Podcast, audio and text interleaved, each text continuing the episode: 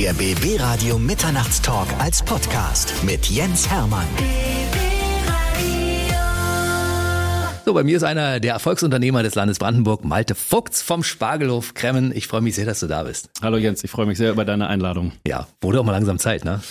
Das weiß ich nicht, aber ähm, ich freue mich natürlich hier zu sein. Bin gespannt, äh, wohin sie uns äh, unser Weg so führen wird. Und ähm, erfolgreicher Unternehmer weiß ich nicht, aber ich freue mich, dass wir in Krem Fuß fassen konnten und mit einem guten Team einen guten Weg beschreiten. Und ich freue mich auf das, was 2024 bringen wird und auch die folgenden Jahre. Siehst du, das war schon mal ein guter Ausblick in die Zukunft. Aber vorher haben wir, machen wir den kleinen Ausflug in die Vergangenheit. Ne? Ja, bitte. Also Benedikt Bösel war ja schon mal hier, dein Kollege, ne? ein Landwirt des Jahres 2022, glaube ich. Ich glaube ne? 22, ja. Mhm. Und äh, ich frage mich eigentlich, warum du diesen Titel noch nicht verliehen bekommen hast. wenn die Leute jetzt gleich deine Geschichte hören, wenn sie sagen, ja, ich bin auch dafür, dass er sich vielleicht mal 24 anmeldet dafür. Dann müsste ich mich vielleicht bewerben, aber ähm, die Geschichte von dem Benedikt ist natürlich, ähm, glaube ich, besser als meine. Aber mal gucken, was du aus meiner Geschichte so und aus meiner Vergangenheit so rausgekramt hast. Mal abwarten. Du bist jetzt seit vielen, vielen Jahren Brandenburger, obwohl du ursprünglich aus Niedersachsen kommst. Ne? Du bist geboren in Winsen-Luhe. Winsen-Luhe, Lüneburger Heide. Ja. Genau, aufgewachsen in einem 149 Seelendorf, Holthusen 1. Äh, bei Friedel-Ebsdorf sagt niemandem was. Noch Munster, vielleicht das Panzermuseum. Mhm. Da bin ich aufgewachsen, aber da habe ich nur elf Jahre gelebt. Und die längste Zeit an einem Ort lebe ich jetzt tatsächlich, weil ich seit 2007 in Kremmen lebe, in Brandenburg und fühle mich deswegen auch als Brandenburger und auch meine Kinder sind in Brandenburg, nein, das stimmt nicht, in Berlin geboren, aber sind jetzt gebürtige Brandenburger und wir haben unsere Heimat aus der Lüneburger Heide nach Brandenburg verlegt. Siehst du, deshalb bist du auch hier als einer der Brandenburger Top-Unternehmer. Ja? es war mir wichtig, das an dieser Stelle mal zu unterstreichen, weißt du? Donnerwetter, dann äh, fühle ich mich noch umso mehr geehrt. Du bist auf einem Bauernhof aufgewachsen. Jawohl, in, äh, wie sagte ich ja, in einem 149 Seelendorf, da gibt's nur Landwirte, äh, mittlerweile auch weniger, aber damals gab's da acht Landwirtschaftsbetriebe.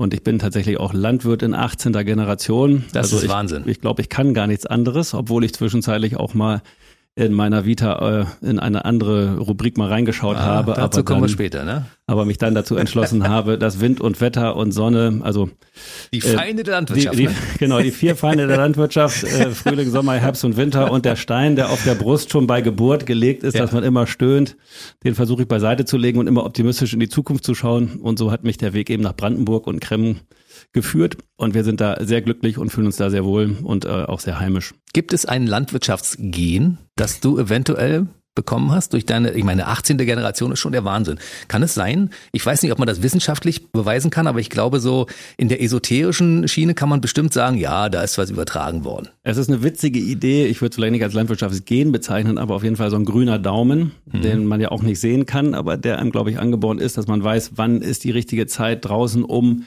den Boden zu bearbeiten oder eine Aussaat zu tätigen. Das äh, kann sein. Und dann noch ein gesundes Bauchgefühl, eben auch Entscheidungen zu treffen. Wir arbeiten unter freiem Himmel und ähm, das Wetter kann umschlagen. Das Wetter ist aber maßgeblich auch über Erfolg. Niederschläge, jetzt haben wir gerade sehr viele Niederschläge, aber darüber wollen wir uns mehr freuen, als dass wir uns ärgern. Aber du kannst eben nichts planen. Du bist eben nicht äh, in einem Gewächshaus und kannst sagen, jetzt gibst du Wasser, jetzt gibst du Dünger und das kommt genau zielgerichtet an der Pflanze an. Also du brauchst schon so ein bisschen ein Gespür für deinen Standort, für deinen Boden, wann mache ich was, wann, wann sehe ich was aus, wann dünge ich. Und das, äh, glaube ich, kann man, ich bin ja auch gelernter Landwirt und studierter Landwirt, das ist alles, das Theoretische kriegst du natürlich auch nochmal in der Berufsschule und im Studium alles beigebracht, aber draußen dann zu stehen, auch vor den Männern zu stehen und dann eine Entscheidung zu treffen und ob die gut oder nicht gut war und ob die richtig war, da hilft dir dann nachher tatsächlich nur dein Bauchgefühl und dann dein grüner Daumen. Hm, das hattest du aber schon sehr, sehr früh, weil ich weiß, dass du damals zur Schule gegangen bist. Da warst du noch ein kleiner, sehr kleiner Junge. Da ist dir aufgefallen, wenn zwischendurch die Maschinen anders gestanden haben. Und das heißt, du hast daraus abgeleitet, dein Vater als Landwirt hatte in der Zeit, in der du in der Schule warst, irgendetwas gemacht. Ne? Richtig, also unser Bauernhof, auf dem wir aufgewachsen sind, oder ich aufgewachsen bin in, in Holthusen 1, Lüneburger Heide, das ist so ein typischer Bauernhof gewesen, so ein Backsteingebäude, großes Bauernhaus, hinten anliegend ein Stall, wo früher die Kühe drin waren, gegenüber eine Kartoffelscheune. Wir hatten Speisekartoffeln im Anbau und davor ist so ein Schober, so ein Schleppdach, so dass die Maschinen trocken stehen, aber man eben sehen konnte, was so, also dass die Maschinen auf dem Hof stehen. Und wenn ich dann äh, zu Fuß gegangen bin, also ich wurde nicht zur Schule gebracht, sondern ich musste ein paar Meter zum Bus laufen und dann. Das hat dir nicht geschadet. Ne? aber auf dem Weg zurück, dann äh, beim Mittagessen, und wenn mein Vater dann mit da war, habe ich eigentlich gesagt, du sag mal, die Spritze steht anders oder Düngerstreuer steht anders oder nur ein Trecker ist umgeparkt, dass ich gesagt habe, hast du denn dies oder jenes gemacht? Sondern ich konnte auch schon so ein bisschen benennen, was wohl draußen stattgefunden hat, auch jahreszeitlich bedingt natürlich Ernte oder Kartoffelroden mhm. oder auch Düngung oder Pflanzenschutz und dann weil meine Eltern, meine Eltern waren ziemlich früh klar, irgendwie in der zweiten oder dritten Klasse, ja, ich glaube, das ist der Bauernsohn oder das wird der Landwirt. Ich habe ja noch zwei Brüder, einen jüngeren und einen älteren. Die wollten das nicht, ne? Die hatten zumindest das nicht so gesehen äh, wie der mittlere Bruder. Und äh, deswegen war das irgendwie dann, meinen Großeltern hatten, war das auch aufgefallen. Also die waren schon der Auffassung, dass ich der Hofnachfolger werden könnte dieses Betriebes in der Lüneburger Heide. Es ist aber dann doch alles ganz anders gekommen, so dass ich eben nicht mehr in Holthusen 1 lebe, sondern jetzt glücklich mit meinen drei Töchtern und meiner Frau Brandenburger geworden bin und hier sehr glücklich Fuß gefasst habe und mit einem tollen Team einen tollen Betrieb entwickeln konnte und hoffentlich auch noch weiterentwickeln kann. Na klar, jetzt erzählen wir mal die Geschichte, die ist nämlich sehr, sehr spannend. Ja, Also ihr hattet damals einen Bauernhof, aber der ist innerfamiliär anders vererbt worden. Das heißt, ursprünglich hast du gehofft, dass du den Bauernhof mal übernehmen könntest, theoretisch, ja, oder zumindest von deinem Vater übernehmen könntest. Das hat nicht funktioniert. Ne? Also in der, in der Erbfolge war natürlich erstmal mein Vater dran. Ja, äh, aber klar, der vererbt es an den Sohn weiter. Ne? Ja. Also 1988 äh, war ich ja erst elf. Natürlich mhm. habe ich, äh, bin ich in der Landwirtschaft aufgewachsen und konnte, seitdem ich sechs Jahre alt bin, äh, Trecker fahren und auch aus heutiger Sicht äh, völlig unglaubwürdig, haben mich meine Eltern auch sozusagen mit dem Trecker alleine fahren lassen. Also es war natürlich 149 Seelendorf, einspurige Feldwege, da ist einem auch kein Auto entgegengekommen. Also da Ach, der Malte war, fährt. Die, war die Gefahr äh, relativ gering. Ja, genau, der Malte fährt. Also die, die Dorfbewohner, die habe ich auch gegrüßt, wenn ich irgendwie mit einem Kartoffelanhänger nach Hause gefahren bin. Da war ich aber dann schon acht oder neun. Aber auf jeden Fall war das, war das. Ein, du bist mit acht oder neun mit dem Traktor gefahren. Ja, und ein Anhänger hinten dran. Und für die Leute in Niedersachsen war es völlig ja, normal, dass Malte für, mit acht oder neun, weil für, alle anders auch mal einen Traktor fährt. Für unser Dorf, Holthusen 1, war das ganz normal. Also ich wurde gegrüßt, da ist auch keiner, ist auch keiner irgendwie vor Schreck in den Graben gesprungen oder hat dann äh, irgendwie die Polizei angerufen, hier läuft was äh, daneben sondern das war äh, gang und gäbe. Aber in Niedersachsen ist es noch ein bisschen anders. Der Hof ist in einer nordwestdeutschen Höfeordnung und da ist eigentlich klar geregelt, wer den Betrieb vererbt bekommt. Mhm. Und das ist dann so im Wortlaut ungefähr, wer nach Art der Ausbildung hat erkennen lassen, dass er in der Lage ist, den Betrieb sozusagen fortzuführen und die nächste Generation zu führen, der soll den Betrieb vererbt bekommen. Und so war mein Vater, der den Betrieb 1988 schon von seinem oder von meinem Großvater väterlicherseits gepachtet hatte, die Pachtperiode lief ab und dann ist es eigentlich so, dass man sich dann trifft und sagt, so, jetzt geht's, wie ist das Altenteil geregelt? Also, was kriege ich an Rente mhm. und äh, wie lange kann ich hier leben oder ne, also wie ist die Pflege und ähm, wie werden die Schwestern, mein Vater hat vier Schwestern, wie werden die noch abgefunden, weil die ja nicht auf den Hof zurückkehren können? Kriegen die einen Geldbetrag oder was auch immer? Und deine Tante hat die weil bekommen? Die älteste ähm, Schwester meines Vaters, genau, meine Tante hat dann den Betrieb bekommen und dann sind wir 1988 nach Hannover gezogen. Da hat sich mein Vater, der übrigens auch Kinderlähmung hat, seit seinem dritten Lebensjahr, ist nämlich auch noch wichtig gleich, weil er muss sich dann ja bewerben, irgendwo als Verwalter einzutreten, also aus der Selbstständigkeit in eine äh, abhängige Beschäftigung. Aber auch in der Landwirtschaft. Und selbstverständlich, die Landwirtschaft hat uns mhm. nicht losgelassen und mein Vater nicht losgelassen. Mein Vater ist ein schlauer Mann, ich äh, schätze ihn sehr. Der hätte auch an anderen Stellen Fuß fassen können, aber er wollte natürlich in der Landwirtschaft bleiben, weil das auch in der Muttermilch aufgesogen war, so wie bei mhm. mir eben auch. Und ähm, so hat er sich beworben und hat dann eine Stelle bekommen in der Region Hannover bei der Familie Knigge Knick ist ein bisschen bekannt, ja, äh, weil die ein Buch geschrieben haben oder wie man sich ein, benimmt. Genau. Du hast es gelesen. Ich habe das. Ich merke das. Äh, ich merk's ich, jedes Mal, wenn du ich, wieder auftauchst. Ich spare die Antwort aus. Aber ich habe es auch gelesen und auch verinnerlicht. Ich habe dir die Tür aufgehalten. Hast du gemerkt? Ne? Ja. aber ähm, mein Vater eben durch seine Gehbehinderung mhm. ist ja dann auch schwierig zu kündigen. Also so mhm. dramatisch, wie es auch klingt, nicht? aber einen Behinderten einzustellen heißt auch, wenn man sich dann trennt, weil es doch nicht geklappt hat, gibt es da andere Kündigungsschutzmechanismen. Mhm. Und das hat mein Vater aber dann äh, so nicht zu spüren bekommen, aber im Nachhinein haben wir gehört, er hat sich an zwei, drei Stellen noch beworben, auch in Schleswig-Holstein, da ist er nicht hingekommen und dann Gott sei Dank auch, weil er in Hannover da eine sehr gute Stelle gefunden hat, das auch aus einem mittelmäßigen Betrieb einen sehr guten Betrieb gemacht hat, so dass es dann auch interessant war für den Prinzen von Hannover eine GBR einzugehen Guck mit an. den Eigentümern des Betriebes. Das hat auch heute noch Bestand und wird jetzt durch den Nachfolger meines Vaters noch erfolgreicher bewirtschaftet, worüber sich mein Vater übrigens sehr freut. Und ähm, so sind wir nach Hannover gekommen und äh, den elterlichen Betrieb leider nicht mehr oder den großelterlichen Betrieb leider nicht mehr im, im Besitz, aber meine Eltern sind in Hannover jetzt. sehr glücklich geworden und ich bin sehr glücklich in Brandenburg und bin da sogar auch geschäftsführender Gesellschafter und äh, freue mich darüber sehr, dass mir die Gelegenheit wieder gegeben wurde, nicht nur in abhängigem Verhältnis zu sein, sondern selbstständig wieder zu schaffen. Bis es soweit war, ist natürlich noch ein bisschen was passiert. Ja. Ich habe eine Frage zwischendurch. Bist du jetzt so ein bisschen blaublütig auch, weil der Prinz von Hannover, ich meine, wenn du quasi als Sohn des Verwalters, ist man da ein bisschen adelig mit? Also ich trage gerne ein Hemd, wenn das so ist, aber das ist ja so, der, das ist ja so der Bauernstyle. ähm, das hat, glaube ich, noch nichts mit adelig zu tun. Ähm, nein, ich würde jetzt nicht sagen, dass in meinen Adern blaues Blut fließt. Wer, ja, grün ist. Du aber, bist ja Landwirt. Aber ja, genau, grünes Blut. So es kommt auch der grüne Daumen zu, äh, zum Vorschein. Aber ich habe eine adlige Frau geheiratet, so dass ah. in den in den Adern äh, meiner Töchter äh, was ist eigentlich blau und rot oder blau und grün? Gelbes. Lila. Gelbes. Was? Blau und Blau, Rot? Blau, Blau, und Rot wird blau, irgendwie so lila, rosé oder sowas. Äh, rosa, ne? Blau und Grün? Blau und Grün wird Du, ich habe da keine Ahnung von. Türkis, gut. Also in, in, den Adern meiner Töchter ist irgendwie türkises Blut. Wahnsinn. Ich habe ganz viele Geschichten ausgegraben in deiner Vita, wo ich dachte, interessant. Dein erstes Praktikum, das du damals gemacht hast, war natürlich irgendwie in der Landwirtschaft und äh, sämtliche Kinder und sämtliche Männer, die da aus den Kindern werden, träumen von John Deere und ja. mal mit einem Traktor durch die Gegend zu heizen. Du ah. hast ein Praktikum bei John Deere gemacht früher, ne? Ja, ich fand das natürlich als Schulpraktikum war mein Lehrer damals dagegen und sagte, Mensch, mach mal was anderes, geh mal zur Bank Bank oder sonst wie, du bist so in der Landwirtschaft aufgewachsen, warum willst du denn jetzt unbedingt in eine Landmaschinenschlosserei oder Landmaschinenwerkstatt und warum willst du denn da unbedingt hin? Aber ähm, ich wollte da unbedingt hin. Trecker fahren. Ähm, Trecker, ja, Trecker fahren ist ja weniger. Da kommen ja die Trecker hin, die kaputt sind und die dann äh, zu reparieren sind. Und deswegen war das eben ganz spannend, wirklich mal zu gucken und nicht nur Ölwechsel zu machen oder sonst was, sondern damals war das noch auch äh, die ganze Bremstechnik bei den Anhängern war eine ganz andere. Das ging gerade erst los, dass die äh, Anhänger nicht so auflaufgebremst sind, so wie so ein Pkw-Anhänger, sondern mhm. dass sie dann mit Druckluft gebremst wurden. Deswegen haben wir da Druckluftbremsanlagen eingebaut und natürlich auch so einen Trecker mal auseinandergenommen, weil er einen Getriebeschaden hatte. Hilft dir das heute? Das, es hat eine ganze Zeit lang geholfen, aber die Technik ist jetzt mittlerweile so mhm. weit fortgeschritten, dass selbst Malte kann nichts mehr machen. Nee. Nein, aber das, das, äh, heute kommen die ja mit dem Laptop und versuchen Fehler auszulesen. Mhm. Und ähm, früher sind die ja gekommen und haben irgendwie fahr mal eine Runde und äh, dann haben die sich äh, sozusagen an mit dem Ohr an, an den Motor gehangen und haben dann gesagt, okay, das klopft hier ein bisschen, das könnte dies oder jenes sein. Aber es hat natürlich geholfen, trotzdem einen Trecker ein bisschen besser zu verstehen. Und wenn man dann irgendwie sagt, hier ist irgendwie ein Geräusch oder hier ist irgendwie so also ein Klopfen oder die Hydraulik pfeift, also alle diese ganze Technik, die da ist, dass man das frühzeitig erkannt hat, bevor der Trecker liegen geblieben ist oder die Technik auf dem Acker verreckt ist, habe ich den äh, auch in meiner Lehre, bilde ich mir ein, frühzeitig erkannt, hier ist was äh, im Argen und ich fahre mal rein in die Werkstatt, lege schon mal selbst Hand an, aber natürlich nach dem Praktikum, äh, Schulpraktikum ist man nicht in der Lage, Technik zu reparieren und heute schon gar nicht. Ich finde auch gut, dass du zwischendurch mal in einem sozialen Jahr unterwegs warst. Du hast dich also quasi auch in der, im Gesundheitswesen mal umgeschaut, weil es war nicht ganz klar, dass du tatsächlich auch Landwirt wirst. Ne? Du hast natürlich erstmal woran das hineingeschnüffelt. Ne? So ist es. Also, wenn der elterliche Betrieb weg ist, dann gibt es ja keine Scholle, zu der man automatisch zurückkehren zurückkehren kann, was mhm. ja einerseits vielleicht ganz schön ist, dass man die Perspektive hat, nach Hause zurückzukehren, den elterlichen Betrieb zu übernehmen, aber es hat ja auch eine ganze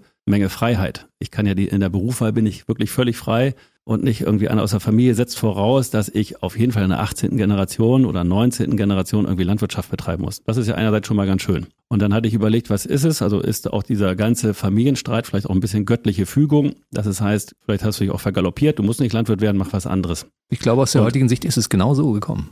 Ja, das ist wirklich, das war wahrscheinlich ein bisschen Fügung. Ja, also aber so habe ich versucht, mal in was anderes hineinzuschnuppern, so wie du es gerade gesagt hast. Und ähm, damals gab es ja noch entweder Wehrdienst oder Zivildienst. Und so habe ich mich für den Zivildienst entschieden weil ich auch überlegt hatte, ähm, vielleicht ist ja auch Medizin was, nicht mhm. Veterinärmedizin, sondern tatsächlich Humanmedizin. Mhm. Und so bin ich dann bei uns da ins Kreiskrankenhaus in einem Vorort von Hannover gegangen und da in die OP-Schleuse auch, weil ich auch wissen wollte, wie es dann ist und habe die Zeit auch intensiv genutzt, mich mit den Ärzten und Krankenschwestern und sowas zu unterhalten und zu gucken, worauf kommt es eigentlich an in dem Studium, hat es einen Spaß gemacht, würden sie es wieder machen und so weiter. Habe für mich auch festgestellt, dass es total spannend ist, weil wenn du in einer OP-Schleuse arbeitest, dann hast du auch so einen OP-Plan rufst in den Stationen an und holst dir deine Patienten ran. Dann steht da auch drauf, welche OP ansteht. Und sei es sozusagen eine Amputation eines Vorderfußes, eines Beines, alles da gewesen oder eine Fettschürzenresektion. Das heißt, das hast eine, du auch mitgemacht, ja? Das, ja, Aha, genau. Da habe ich hab mich auch mit reingestellt in OP-Saal, konnte das auch mit an, anschauen. Aber für mich war es dann so, ich habe das mit Begeisterung mir angeschaut, waren Aha. damals ja noch 13 Monate aber es ist nicht unter freiem Himmel. Das ist nicht so, so ist es, so ist es. Und deswegen, und da, da, genau, also das Klima ist immer gleich und du kommst nur zum, also es muss ja eben sehr steril sein. Du kommst nur in den Mittagspausen raus, aber wenn es draußen irgendwie gutes Wetter war oder regnerisch war, ich habe da aus dem Fenster geschaut und habe dann für mich festgestellt, sehr spannende Zeit, möchte ich auch nicht missen. Aber es war für mich dann doch klar nach diesen 13 Monaten, Ich lerne Landwirtschaft, ich studiere Landwirtschaft und nach Möglichkeit auch noch, war aber ein großer Streitpunkt auch noch zwischen Lehre und Studium, wollte ich unbedingt noch mal ein Jahr ins Ausland. Das hast du auch getan. Das ja, wollen wir gleich mal auseinandernehmen. Äh, deine Ausbildung zum Landwirt war in zwei Ausbildungsjahre geteilt. Hm. Zum einen warst du auf einem Gut und zum anderen warst du in einer Tierarzthochschule. Ne? Das ist auch spannend. Also zwei verschiedene Perspektiven sozusagen, damit du wirklich die komplette Bandbreite mitbekommst, ja? Ja, also im Rahmen der Ausbildung zu einem Landwirt musst du beides machen. Also mhm. zumindest verpflichtend ist eigentlich nur eines, dass du auf einem Betrieb bist, wo auch Geburten sind. Und das ist egal, ob es ein Kalb ist, also mhm. Kühe oder Schweine sind, aber du musst einmal eine Geburt mitgemacht haben. Und ich wollte damals, äh, wir hatten keine Tiere auf dem Betrieb, deswegen war mir wichtig, dass ich zu einem super guten Ackerbauer gehe. Ackerbauer, ne, der also nur Getreide anbaut und Zuckerrüben für Hannover, äh, Hannoveraner Verhältnisse, aber da wirklich sozusagen der Top-Betrieb war und einfach das Top-Know-how hatte. Deswegen war ich im ersten Jahr auf diesem reinen Ackerbaubetrieb und das zweite Jahr habe ich mir einen Betrieb ausgesucht, ein landwirtschaftlicher Betrieb, der aber angeschlossen war an der Tierärztlichen Hochschule Hannover. Mhm. Die haben so ein Versuchsgut und da war natürlich damals auch wirklich sehr modern, ist ja heute nicht mehr so ganz äh, was Neues, aber da waren Melkroboter und da gab es dann Hühner und da gab's Putenmast und da gab's äh, Hähnchen und da gab's Enten und das war total spannend und natürlich auch eine Sauenanlage und deswegen habe ich mir im fürs zweite Jahr dann einen Betrieb ausgesucht, bei dem ich die Geburt machen kann und das eben auch so äh, aus der Tierärztlichen Hochschule begleitet wurde. Und das war auch aus heutiger Sicht wirklich sehr spannende Betriebe und sehr spannende, eine sehr spannende Zeit. Und auch da würde ich wieder eine Empfehlung aussprechen wollen ähm, für meine Kinder dann. Die sind aber erst ja fünf, vier und äh, anderthalb. Also äh, wenn die studieren möchten und die Berechtigung haben zu studieren, würde ich mir wünschen, sie würden tatsächlich erstmal eine Ausbildung machen, weil auch das ja. ist wirklich wichtig, auch für mich jetzt im täglichen, dass ich einfach weiß, es gibt nicht nur gute Arbeiten auf so einem Bauernhof, es gibt auch schlechte Arbeiten. Es gibt nicht nur gutes Wetter, sondern es gibt auch wirklich, äh, dass man durchgeregnet ist, man haut sich auf den Finger, man klemmt sich die Flossen beim, was ich was, beim irgendwie reparieren mhm. oder sonst was. Also es ist auch wichtig, mein ganzes Jahr oder dann in dem Fall eben zwei Jahre durchzustehen ne? und nicht nur Praktikum ist was Angenehmes oder auch dann im Studium von mir aus nochmal in den Sommerferien da irgendwie noch ein Praktikum zu machen. Das habe ich auch noch gemacht. Als Erntehelfer war ich ja während des Studiums auch unterwegs, um noch mal ein bisschen Geld zu verdienen. Du warst überall, also, ich habe das gesehen. Du warst in Sachsen-Anhalt, in Göttingen und Holstein und in Australien. So ist es, genau. Um eben möglichst viel zu sehen, habe ich auch geguckt, wo kann ich hingehen, wer ist äh, ein guter Landwirtschaftsbetrieb und deswegen, also nochmal, um das abzuschließen, das Versuchsgut war wirklich auch sehr gut, weil es eben auch theoretisch war und man auch ein theoretisches Wissen bekommen hat, aber trotzdem musste man da auch noch Kühe melken und Geburtshelfer bei den bei der Saunanlage sein oder auch Urlaubsvertretung von dem Saunmeister sein und dann auch selber die äh, Sauen belegen und so, also besamen und äh, das ist wirklich ein vielschichtiger Beruf. Also ich äh, mache meinen Beruf wirklich sehr gern, obwohl ich mittlerweile leider nicht mehr so viel auf dem Trecker sitze. Aber ähm, ist auf jeden Fall Herzblut für mich.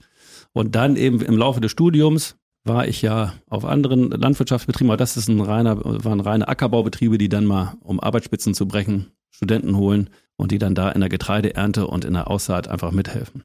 Ich ja. weiß zum Beispiel von einigen Medizinern, die bei mir in der Sendung waren, dass sie gesagt haben, ich habe vorher Krankenpfleger gelernt. Das hat mir gar nicht geschadet, weil das ist ja bei dir ist es ähnlich. Das ist das, was du gerade für die Landwirtschaft äh, mal skizziert hast, weil es ist gut, Dinge zu erlernen, weil man sie selbst mal gemacht hat und zwar über einen längeren Zeitraum. Dann kann man das auch anders würdigen. Du kannst zum Beispiel als studierter Landwirt, der jetzt als Chef fungiert und äh, Leute aufs Feld schickt, den aber erklären, wie es ist, weil du hast es selbst erlebt. Du weißt, wie es ist, Pflanzen zu ernten, sich zu bücken, dass der Rücken wehtut. All das hast du mitgemacht und zwar freiwillig, weil du einfach diesen Beruf von der Pike auf lernen wolltest. Richtig, und äh, weil ich auch alle Tätigkeiten gemacht habe im Laufe des, äh, der Ausbildung und dann natürlich auch noch als Erntehelfer. Und das hat mir auch geholfen in Kremmen, Zunächst mal, da gab es ja keine Gastronomie und, äh, und kein Hofladen, sondern es war ein reiner Ackerbaubetrieb und äh, wir hatten damals auch äh, wenig Mitarbeiter, als wir, als ich da einstieg, 2007 oder als Betriebsleiter eingesetzt wurde. Da muss ich auch jede Maschine selber bedienen. Das mhm. heißt, ich bin auch selber damals noch Mähdrescher gefahren und habe selber gegrubbert und also alle anfallenden Tätigkeiten habe ich äh, da auch mitgemacht, so dass wir termingerecht alle Aussaaten hinbekommen haben und das schweißt mich auch heute noch mit meinen Mitarbeitern zusammen, mit den Mitarbeitern der ersten Stunde, dass sie eben auch wissen, das äh, kriegt er auch nach wie vor noch hin. Gab es früher eigentlich den Malte Vogts Pin-Up-Kalender, wo du auf den verschiedenen landwirtschaftlichen Gerätschaften mit freiem Oberkörper abgelichtet warst? Ich meine, das bringst du auch noch mit. Du bist ja nicht nur Landwirt, sondern bist optisch zumindest auch noch Model, ne? Ach, nein. Also ähm, ich, also die Frauen bei uns im Sender sagen was anderes. Die sagen ja. Jetzt werde ich, glaube ich, rot, das kann man nicht sehen, aber äh, ist natürlich ein sehr nettes Kompliment. Aber nein, sowas gab es nicht. Aber es, äh, ich sag mal so, für die Zukunft vielleicht, ne? Ja, Kleine Idee. Vielleicht kommt da noch was. Nein, aber wir machen ja andere Dinge auch und ähm, deswegen ich bin ich bin ausgelastet und äh, Jetzt nagt der Zahn der Zeit auch an mir und äh, ich glaube, jetzt will den Pin-Up auch keiner mehr sehen. Wer weiß, welche Fotos noch in irgendwelchen Schubladen schlummern, wo man, weißt du, Best of Malte Vogts Kalender kann ja irgendwann rauskommen. wir haben vorhin gesagt, Auslandsaufenthalt. Ja. Müssen wir mal auseinandernehmen. Du warst einmal auf der Highschool ja, genau, in den Staaten, hast da erstmal die Sprache gelernt und ja. so weiter. Auch wichtig, müssen wir kurz drüber reden. Und dann gab es einen Einsatz in Australien. Und da hattest du natürlich selbst als Station Hand, das müssen wir gleich mal erklären, ja. auf einer Farm in, in Broken Hill, ne? Du warst Broken richtig, Hill, ja. du warst richtig Cowboy. Also krass. Wir fangen mal USA an, ja? Ja, gerne. Wie also ging's das, dahin? Das war ähm, ja damals so ein äh, Austauschschuljahr äh, von so einer Firma auch organisiert, also EF, weiß gar nicht, ob es sie heute noch gibt, Education Foundation hießen die. Das wurde damals angeboten, ähm, haben, glaube ich, Bekannte im Familienkreis gemacht. Das war so eine Idee meiner Eltern damals, dass sie tatsächlich gesagt haben, du hast du dazu Lust, willst du mal weg? Nach der zehnten Klasse war das. Und da habe ich gesagt, warum denn nicht? Das finde ich ganz cool. Und ähm, dann bin ich 1994 auf 95, war ich dann in ähm, North Carolina als Austauschschüler in einer Familie und das war auch eine so tolle und erfahrungsreiche Zeit. Landwirtschaft? Einer, nein, ganz ohne Landwirtschaft, aber ganz ohne Landwirtschaft ging es natürlich nicht. Wir sind mhm. am Wochenende auch mal rausgefahren, aber nee, das war eine Familie. Er hat bei damals AT&T gearbeitet. Mhm. Software. Und sie war, genau, und sie war im, im Labor, hatten auch drei, drei Kinder und die älteste Tochter war aus dem Haus oder da, so war das Kinderzimmer frei von der mhm. ältesten. Da wohnte der und Malte. Und da wohnte dann der Malte, so ist es. Und ähm, genau, es war eine super Zeit in einer großen Highschool mit irgendwie 3000 Schülern und äh, aber war auch sehr prägend und damals gab es da auch noch drei, vier deutsche äh, Austauschschüler, die auch da waren, aber auf jeden Fall gab es dann auch irgendwie Zusammenkünfte einmal in der Woche in der Bibliothek, dass die Austauschschüler sich möglichst wohlfühlen. German Meeting. German Meeting, da war ich nicht einmal, weil ich gesagt habe, ich bin ja nicht hier für ein German Meeting, sondern ich bin ja hier, um äh, die Leute kennenzulernen. Und ähm, genau, und natürlich war ich da auch äh, damals ja als äh, 16-Jähriger, ja, muss 16 gewesen sein, war ich natürlich auch spannend für die Leute, weil die dann gefragt haben, so Deutschland, 16, Bier, wie mhm. läuft's bei dir eigentlich so? Und äh, dann konnte ich natürlich gut unter Beweis stellen, dass ich schon etwas im Training war. Und ähm, genau, und ähm, kontaktscheu bin ich auch nicht und so äh, bin ich eigentlich relativ äh, schnell da rumgekommen. Und äh, also bei den Amerikanern gibt's zwar, ich glaube, die dürfen erst mit 21 trinken, aber die 16-Jährigen finden schon Mittel und Wege, Partys zu feiern, die auch äh, ordentlich ausschweifend sind. Und so habe ich dann meine Wochenenden da verbracht. Aber meine Gastfamilie, mit dem stehe ich immer noch gut in Kontakt. Ich, die, ich schreibe denen jedes Jahr noch eine Weihnachtskarte und dann kriegen die natürlich mit, was bei mir so familiär so abläuft oder auf dem Betrieb so abläuft. Und vor, ich glaube, vier Jahren waren die auch mal, haben die ein Berlin-Wochenende gemacht und dann Gott, waren tatsächlich meine äh, Gastfamilie war hier und äh, haben uns in den Arm gelegen und sind durch Berlin getingelt. Und, und habt Spargel gegessen. Und haben, nee, die kam leider außerhalb der Spargelzeit. Ah. Aber äh, haben eine, eine gute Zeit gehabt. Mhm. Aber ja, ähm, aber in Amerika, ähm, auch wenn ich kontaktfreudig war, war ich auch für eine Sache etwas zu schüchtern. Ich fand das also, äh, mit 16 war ich schon 1,97 Meter, habe aber dabei gefühlt 85 Kilo gewogen. Also ich war eine ordentliche, ordentliches Klappergestell. Ähm, aber ich hätte so wahnsinnig gerne American Football gespielt. Und da war aber sozusagen diese Tryouts und dann lief ich da, ja, nee, ich bin da gar nicht hin. Ich bin da immer um dieses Areal rumgelaufen und hatte gehofft, ob nicht jemand mal sagt, hier, äh, German, mhm. Wunderkind leider nicht, das hat ja dann Dirk gemacht, aber hier, äh, Big German, äh, komm mal hier rüber, hat keiner gemacht und ich war auch ein bisschen zu schüchtern, das äh, dann einfach runterzulaufen und zu sagen, hi, hier bin ich. Die hätten sich mit Sicherheit gefreut und hätten dann gesagt, hier, komm mal ruhig mit ran, auch wenn du zu dünn bist. Äh, du kommst zwar nicht zum Einsatz, aber hier hast du deinen Helm und hier hast du deine Ausrüstung und siehst schon mal ziemlich männlich aus. Aber mein jüngerer Bruder ist dann äh, auch drei Jahre später nach Amerika gegangen und habe ich gesagt, Arne, so heißt mein kleiner Bruder, Arne, mach nicht den gleichen Fehler. Du gehst auf jeden Fall dahin und äh, bist nicht so schüchtern wie ich. Und? Und er ist dahin gegangen und war dann aufgrund von mangelndem Talent nicht als Wide Receiver oder sowas unterwegs, aber er hat, äh, er war als Kicker da und hat auch äh, durchaus da ein paar Zeitungsartikel hinter hinterlassen, weil er auch aus größerer Entfernung Field Goal geschossen hat. Siehst du? Aber genau, aber ich habe die, die, die Zeit verpasst und so ein guter Fußballer war ich auch nicht. Äh, oh. Man sagt mir nach, ich trage die Hacken vorne und äh, deswegen habe ich das dann da auch nicht gemacht. Aber ich hatte trotzdem eine gute Zeit und war dann im Tennisteam und im Schwimmteam und ähm, im Dream Team. Seid ihr alles so eine Hühn in eurer Familie, ja? Ich bin schon der längste. Ja. Ähm, Wie groß bist du am Ende geworden? Bist du 1,97 hast du noch über, übertroffen oder bist ich, du das immer noch? Ich, ich war sogar bis 2,2 Meter, zwei, so. aber ich glaube mittlerweile geht jetzt Nur die, noch zwei Meter Erd, ein, die Erdanziehungskraft zieht mich jetzt irgendwie nach unten und ich weiß nicht, ob ich noch über zwei Meter bin, aber in, in der maximalen Ausdehnung war ich bei zwei Meter und zwei. Wir messen das mal nach nachher. Australien. Ja. Was ist Station Hand? Muss ich auch noch mal ganz kurz erzählen. Ähm, also Australien war ja dann meine Idee, nachdem ich dann ja die Ausbildung abgeschlossen hatte auf dem einen Lehrbetrieb. Da war der, der Bruder des Lehrchefs, der ist auch mal nach Australien gefahren und hat mich dann irgendwie mal beim bei der Weihnachtsfeier gefragt: Du sag mal, hast du eigentlich Interesse dran, nach Australien zu gehen? Ich habe da noch ein paar Kontakte. Und dadurch, dass ich aus Amerika kam und da eben die German Meetings gemieden habe, war mein Englisch gar nicht so schlecht. Und da habe ich gesagt, das finde ich ja ganz cool. Dann hat er mir eine Nummer gegeben, habe ich da mal angerufen und das eine war, mit dem ich auch heute noch äh, freundschaftlich verbunden, ein Lohnunternehmer, der äh, riesengroße Mähdrescher hat und äh, durch die Lande zieht und bei den australischen Bauern mit den Mähdreschern umherfährt. Und da habe ich den mhm. angerufen und dann war gleich so eine Chemie da. Und dann bin ich nach Hause gekommen zu meinen Eltern und habe dann gesagt, mh, hm, würde mir vorstellen, nochmal nach der Ausbildung, bevor es mit dem Studium losgeht, ein Jahr nach Australien zu gehen. Und dann, wie das so ist, damals, ja, aber da fehlt doch der rote Faden in deinem Leben. Und ähm, warum willst du jetzt nach Australien? Äh, übrigens auch bei meiner Stelle, als ich dann in Krem die antrat und mich da vorstellen musste, war der landwirtschaftliche Berater damals auch der Auffassung, der rote Faden war durch Australien kaputt gemacht. Äh, heute sieht das auch anders und war ganz stolz, sagen, dass, ne? sein, dass sein Sohnemann mittlerweile auch schon in Australien war und seine Tochter und so. Also das hat schon andere Kreise gezogen. Aber ich werde nie vergessen, es gab dann ein Abendessen mit meinen Eltern und äh, da haben wir mal viel diskutiert und auch äh, hin und her. Auf jeden Fall endete dieses Gespräch äh, wegen Australien, dass mein Vater dann meinte, und hier ist das letzte Wort noch nicht gesprochen und so ein bisschen Teller klappern und so ein bisschen beide waren sauer oder alle alle An Anwesenden waren sauer und habe gesagt, das mag sein, Papa. Aber ich gehe trotzdem. Aber ich fliege. so, dann haben sie es aber nachher auch unterstützt. Und deswegen ähm, bin ich dann nach Australien geflogen im Oktober. Und das ist auch noch eine, nicht eine witzige, überhaupt gar nicht witzig, sondern war ein wichtiges Detail. Das war in dem Jahr, als 9-11 war. Oh. So, und ich bin ja dann am 15., 17. Oktober geflogen.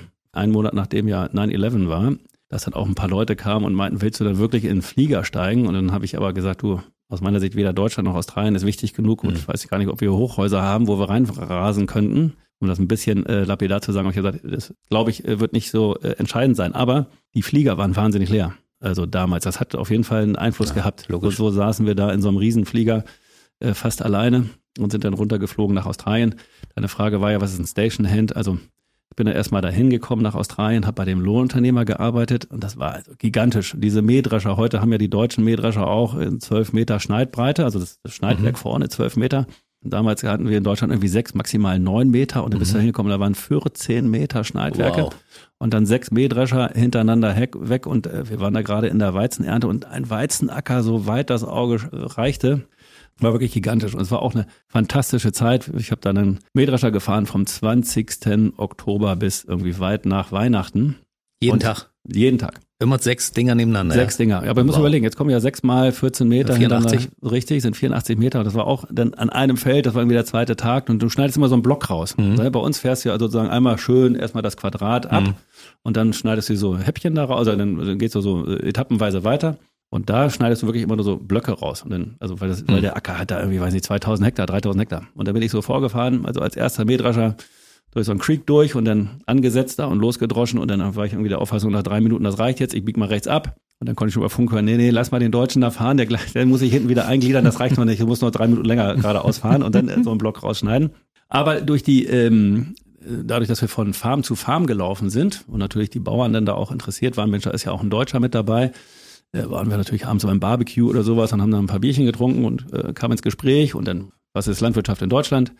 Was interessiert dich hier? Was möchtest du noch sehen? Und dann habe ich gesagt, na, ich möchte natürlich auch noch mal auf einer Schafsfarm sein und äh, nach Möglichkeit auch noch mal auf einer Cattle Station, also auf einer Rinderfarm. Mhm. Und so, ja, Mensch, da kenne ich einen und so und so. Und dann also, habe ich ein paar Leute anrufen können und dann habe ich nach Weihnachten ein Auto gekauft, bin die Ostküste lang gereist, so wie es ja jetzt ganz viele gemacht haben dann oder auch viele machen mhm. nach wie vor.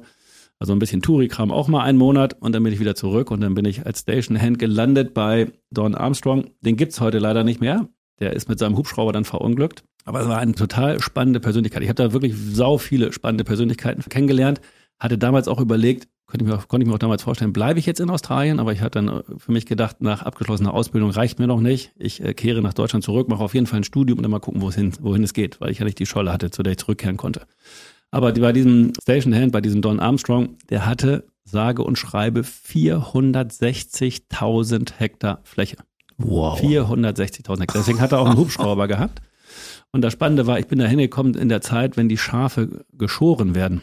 Mhm. Und dann gibt's da sozusagen einen zentralen Punkt und da müssen die Schafe hingetrieben werden. Und wie machst du das auf so einer großen Farm? Mit dem Pferd. Ja, nicht ganz. Das war dann bei dem Jackaroo, also dann komme ich noch hin, bei dem zum, zum Stiere und Kühe treiben. Das machst du mit Motorrad.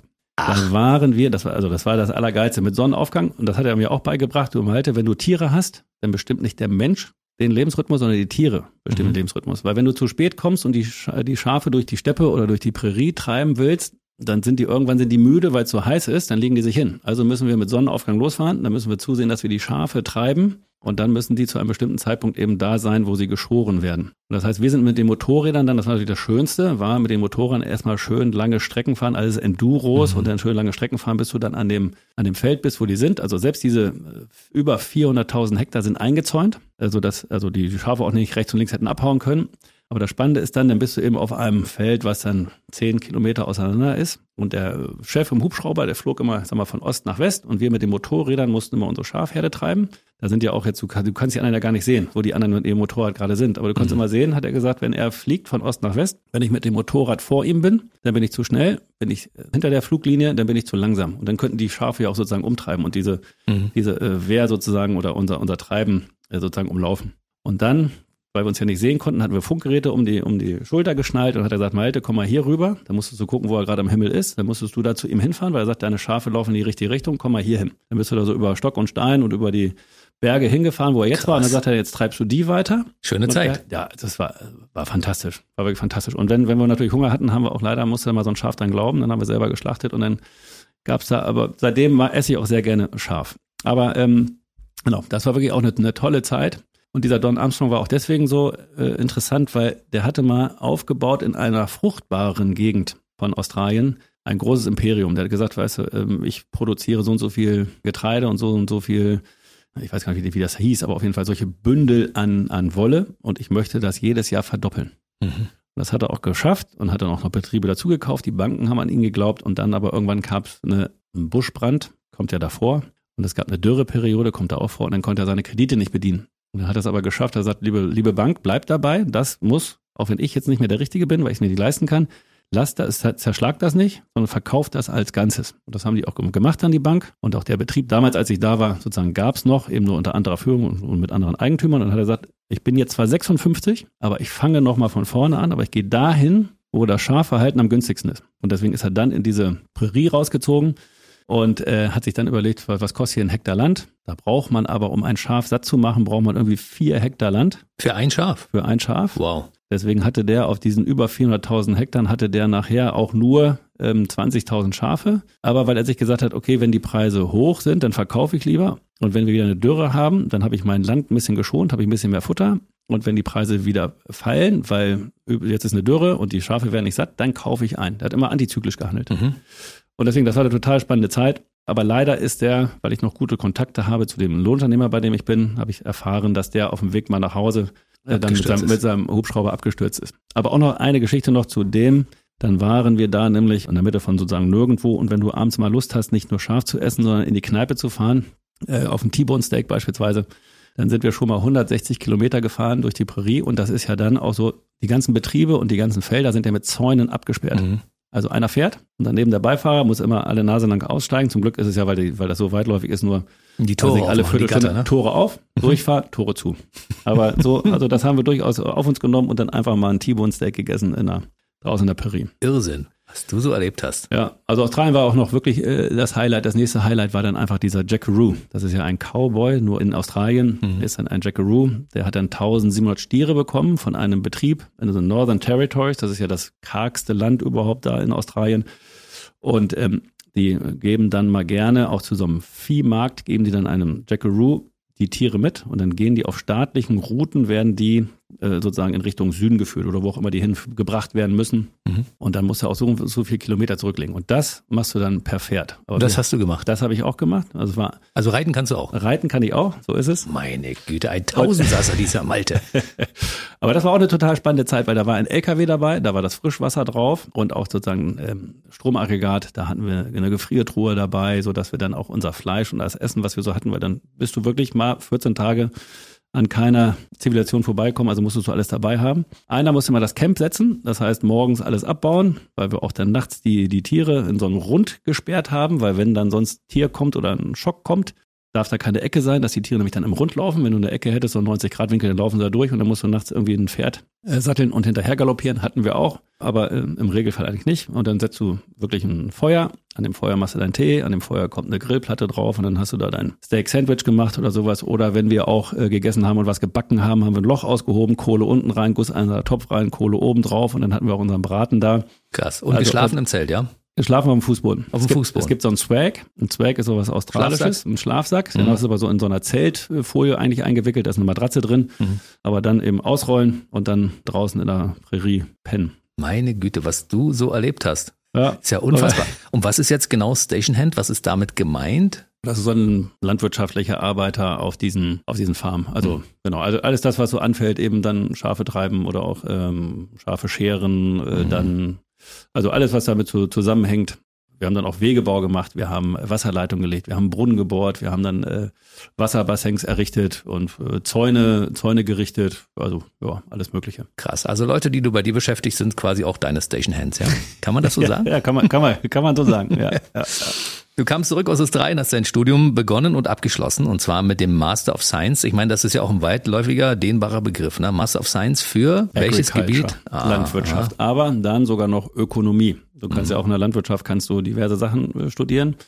Genau, Ökologie, Ökonomie, habe jetzt auch gelernt Soziologie, also aber ich habe Agrarökonomie, also das BWL, mir auf die Fahnen geschrieben. Natürlich hast du da auch trotzdem äh, Scheine wie Pflanzenproduktion, Tierproduktion, Phytomedizin, also alles das, was du natürlich nachher auch brauchen kannst. Also wenn du Landwirt wirst oder wenn du in die Politik gehst oder alles mögliche. Also als wenn du Landwirtschaft studierst, dann weißt du von allem ein bisschen, aber von nichts so richtig.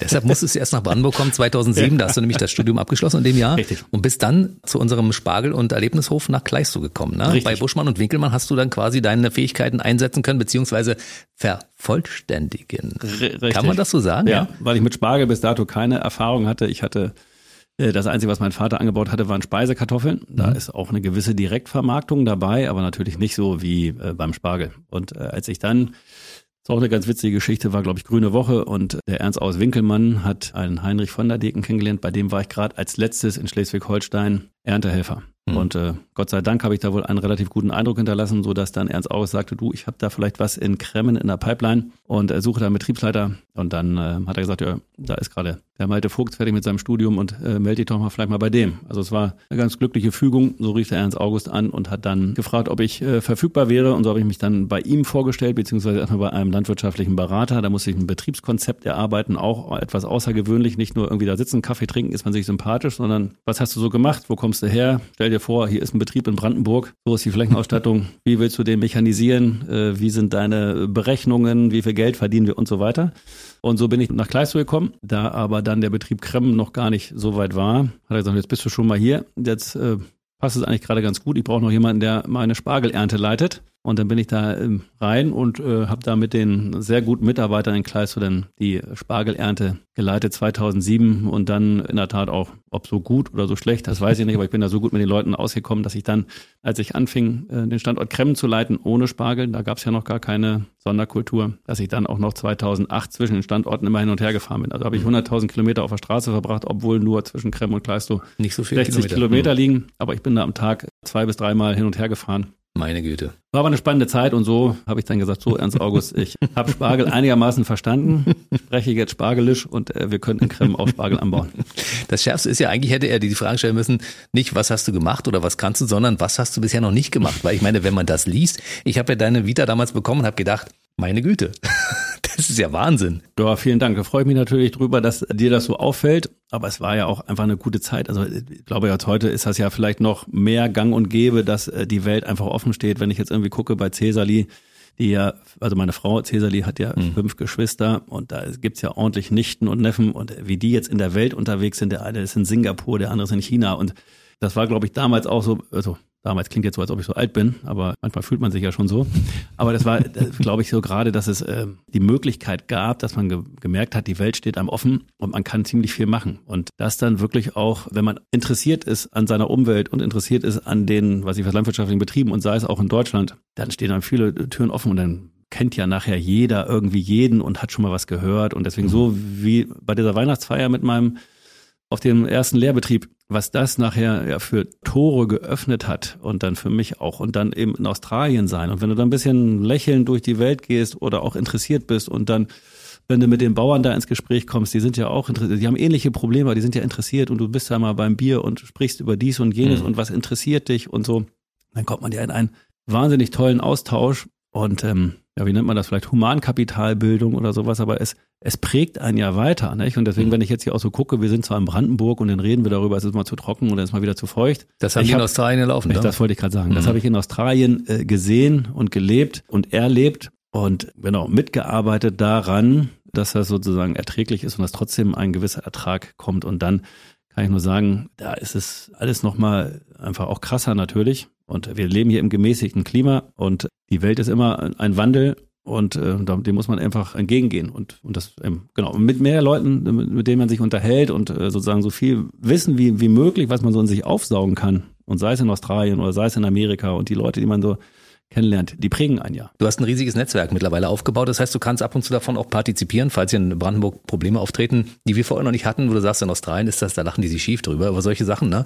Das haben die dort tagtäglich oder sagen wir mal alle zwei Jahre mal. Also wenn ich es auf Landwirtschaft beziehe, dann mhm. ist ja in Australien damals schon das so gewesen, dass sie sehr viel mit minimaler Bodenbearbeitung gemacht haben, weil sie auch eben die Bodenfeuchtigkeit halten wollten. Mhm. Oder auch mit Direktsaat. Das ist jetzt alles hier so mal rübergekommen, aber dann ist es eben auch so, wenn es mal zu trocken ist, dann wird das eine oder andere wieder interessanter. Wenn es zu feucht ist, dann wieder nicht. Aber deswegen bilde ich mir ein, ich weiß nicht, ob ich da jetzt die Zukunft gesehen habe, aber natürlich trotzdem, wie man äh, Standort angepasst in Australien, das ist jetzt noch nicht, Standort angepasst in, in Europa oder in Deutschland, hoffe ich auch, dass es auch nie kommen wird. Aber ähm, dass man eben sehen kann, es ist trotzdem möglich, an den Stellen Landwirtschaft zu betreiben, auch damit Geld zu verdienen, auch damit seine Familie zu versorgen und auch damit seine Mitarbeiter zu versorgen. Und deswegen, dass man nicht nur irgendwie denkt, mein Problem in Krem ist jetzt das allergrößte und äh, wenn ich das nicht löse, geht die Welt kaputt. Überhaupt gar nicht, ne? sondern mhm. ähm, das, das Leben geht immer weiter. Und wenn ich morgen nicht mehr da bin, wird es trotzdem übermorgen hell. Und auch das immer zu wissen, ne? man ist äh, zwar von mir aus jetzt ein wichtiger Bestandteil, aber man sollte sich auch nicht zu wichtig nehmen und auch Krem wird auch ohne Malte Vogt eine erfolgreiche Weiterentwicklung machen. Ich bin jetzt froh, dass ich zur rechten Zeit da war und äh, wir gute Wege gegangen sind und deswegen den Spargel angebaut haben und äh, tatsächlich jetzt als Ausflugsziel auch so ein bisschen wahrgenommen werden und mit Ausflugscharakter und im Winter eben mit unseren Gänsen und mit Enten und irgendwie diese Regionalität, diese Saisonalität und, und dann noch so einen gewissen Erlebnischarakter mit der Eisbahn oder mit so einem kleinen Spielplatz dabei zu haben. Da bin ich einfach dankbar, da der Vorturner sein zu dürfen.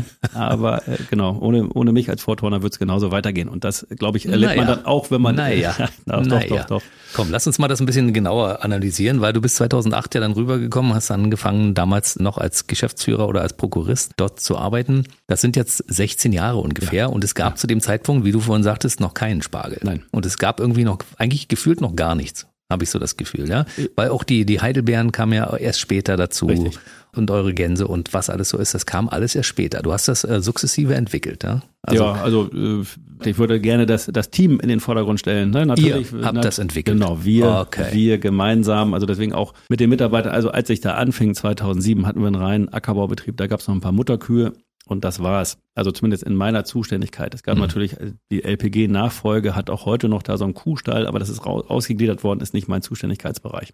Ich bin da verantwortlich für knapp 2000 Hektar, die wir in der Bewirtschaftung haben und das ist eben dann Ackerbau damals gewesen und ist dann durch den Spargel erweitert worden. Aber es waren damals mit relativ wenigen Mitarbeitern und ja, und dann haben wir eben überlegt, der Boden ist da auch spargelfähig. In Berlin reden die alle natürlich nur über den Belitzer Spargel, aber je weiter nördlich man kommt, umso mehr kennen sie tatsächlich auch Kremmen oder das Rienluch und deswegen mhm. ist, haben wir gesagt, okay, wir können da durchaus auch nochmal Spargel anbauen und bezeichnen den als Kremner Spargel und der findet ja auch seine Liebhaber und aus meiner Sicht auch wachsenden Liebhaberzahlen wir sind vor den Toren Berlins, auch vor der Metropole, weshalb wir gesagt haben, es lohnt sich da auch einen Betrieb zu etablieren. Die Anfänge waren aber wirklich äh, aberwitzig. Also da gab es so einen alten Fahrradschuppen, wo die zu LPG-Zeiten die Mitarbeiter ihre Fahrräder reingestellt haben und als wir den ersten Spargel geerntet haben, habe ich da mal so einen kleinen Hofladen eingebaut, aber es hat mit dem Hofladen wenig zu tun gehabt. Und da kamen natürlich ein paar Leute vorbei und äh, fanden das auch so ganz nett. Also ich war auf jeden, der vorbeikam, ganz stolz. Und ob wir, ich sag mal, 50 Euro Tagesumsatz gemacht haben oder nachher irgendwie 200 Euro Tagesumsatz, ich war mega,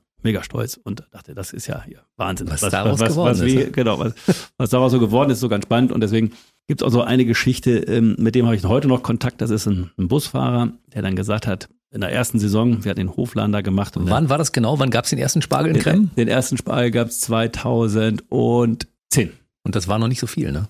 Nein, überhaupt nicht. Ja. Da hatten wir in der Gesamterntemenge hatten wir, glaube ich, 40 Tonnen, 40, 60 Tonnen. Das ist auch schon das klingt, das klingt, das klingt schon mal, aber der Busfahrer, von dem wollte ich gerade noch erzählen. Und dann rief der an und wir hatten eben diese Tagesumsätze, von denen ich gerade gesprochen habe und auf die ich schon so stolz war. Denn ich habe hier so 50 Leute und wir fahren wieder in Richtung Mecklenburg-Vorpommern zurück und wir halten bei dir mal an. Mann, habe ich mich gefreut. 50 Leute, wenn jeder da nochmal so 10 Euro lässt bei mir im Hofladen, wäre das ja der Rekordumsatz schon mal geworden. Oh, und dann, wann bist du denn da? Ja, wahrscheinlich so gegen 15 Uhr, 16 Uhr. Auf jeden Fall, die Uhr wurde 15. Wir haben uns da richtig vorbereitet und noch Brot geholt und wollten da richtig einen mhm. raushauen, dass wir bleibenden Eindruck hinterlassen. Es wurde 16 Uhr, es wurde 17 Uhr kein Bus da. Dann habe ich irgendwann angerufen und gesagt, Mensch, Klaus, wo bist du denn eigentlich? Ja, du, ich äh, musste an Krem vorbeifahren. Wir waren spät dran. Tut mir leid, beim nächsten Mal vielleicht. Das war die erste Erfahrung mit einem Bus, der sich angemeldet hatte. Dann hatten alle Mitarbeiter das Glück, dass sie sehr viel Brot und sowas bekommen, bekommen konnten.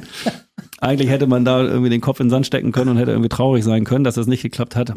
Aber so ist es eben. Es gibt äh, Sachen, die einfach toll sind und es gibt auch herbe Rückschläge, aber davon sollte man sich dann nicht äh, entmutigen lassen. Ich habe eine Frage. Hält Klaus jetzt regelmäßig an? Klaus hält regelmäßig an. Aber er nicht, hat sein Fauxpas ausgeglichen, ach, ja, ja? Genau, aber nicht, weil ich ihm gesagt habe, du, das äh, schmerzt mich immer noch. Also er weiß wahrscheinlich gar nicht, dass ich ihn öfter mal zitiere und sage, du, das ähm, ist immer noch ein bisschen in meinem Herzen, das werde ich auch so schnell nicht vergessen. Aber nein, wir bleiben freundschaftlich verbunden und er mhm. kommt regelmäßig vorbei. Er kommt auch privat vorbei und dann Gut. Schnacken wir nochmal über dies oder jenes. Lieber Klaus, wir werden dich hier in diesem Podcast erwähnen. Ja, ja, ja. Du darfst dir das gerne anhören. Du wurdest hier genannt, ne? Als jemand, der den ersten Flop im Spargel- und Erlebnishof Kremmen ja. erzielt hat, ne? Aber so haben wir dann ähm, trotz dessen irgendwie Aufmerksamkeit auf uns ziehen können. Also nicht wegen des Busses, aber sonst einfach wegen mhm. des Kremner Spargels und weil wir vor den Toren Berlins sind. Und dann haben wir 2012 die erste Gastronomie gemacht. Und ach, wenn ich auch diese Fotos noch sehe, wie stolz ich auf unsere Gastronomie war, aber da hängt Plüsch an, der, an, an den Seiten und, ach, und irgendwie Kunstblumen und sonst wie. Also aus heutiger Sicht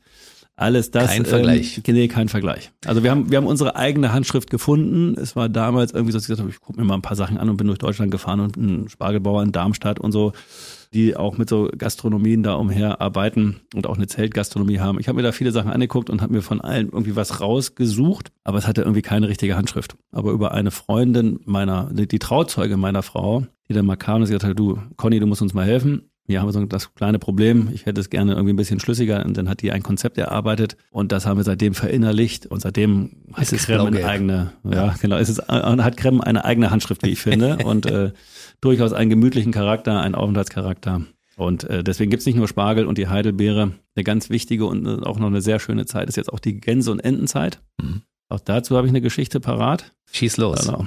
Meine Mutter ist ja Grundschullehrerin, das schicke ich einmal vorne weg. Das erklärt einiges.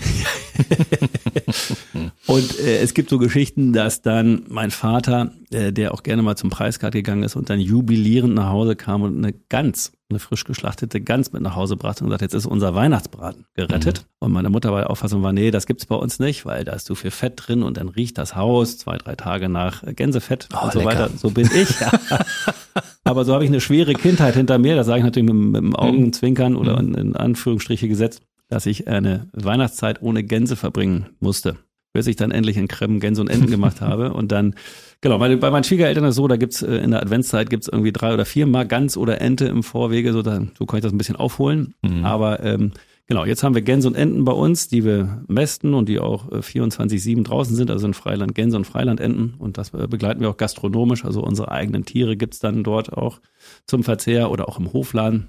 Also muss ich jetzt nicht mehr auf den Gänse- und Entenbraten verzichten und kann bei uns in der Gastronomie so oft ich möchte eine Gans und Ente essen. Ach, und, und Weihnachten äh, mache ich sogar selber. Dann mhm. äh, gibt's eine, dieses Jahr gab's mal eine Ente bei uns zu Hause und ich habe damit sogar meine Eltern beglückt, so dass sie auch jetzt mal Weihnachten eine Ente bekommen haben. Ja, wenn die eigene Bude nicht stinkt nach genau. Essen, dann kann man das ruhig mal mitnehmen, weißt du?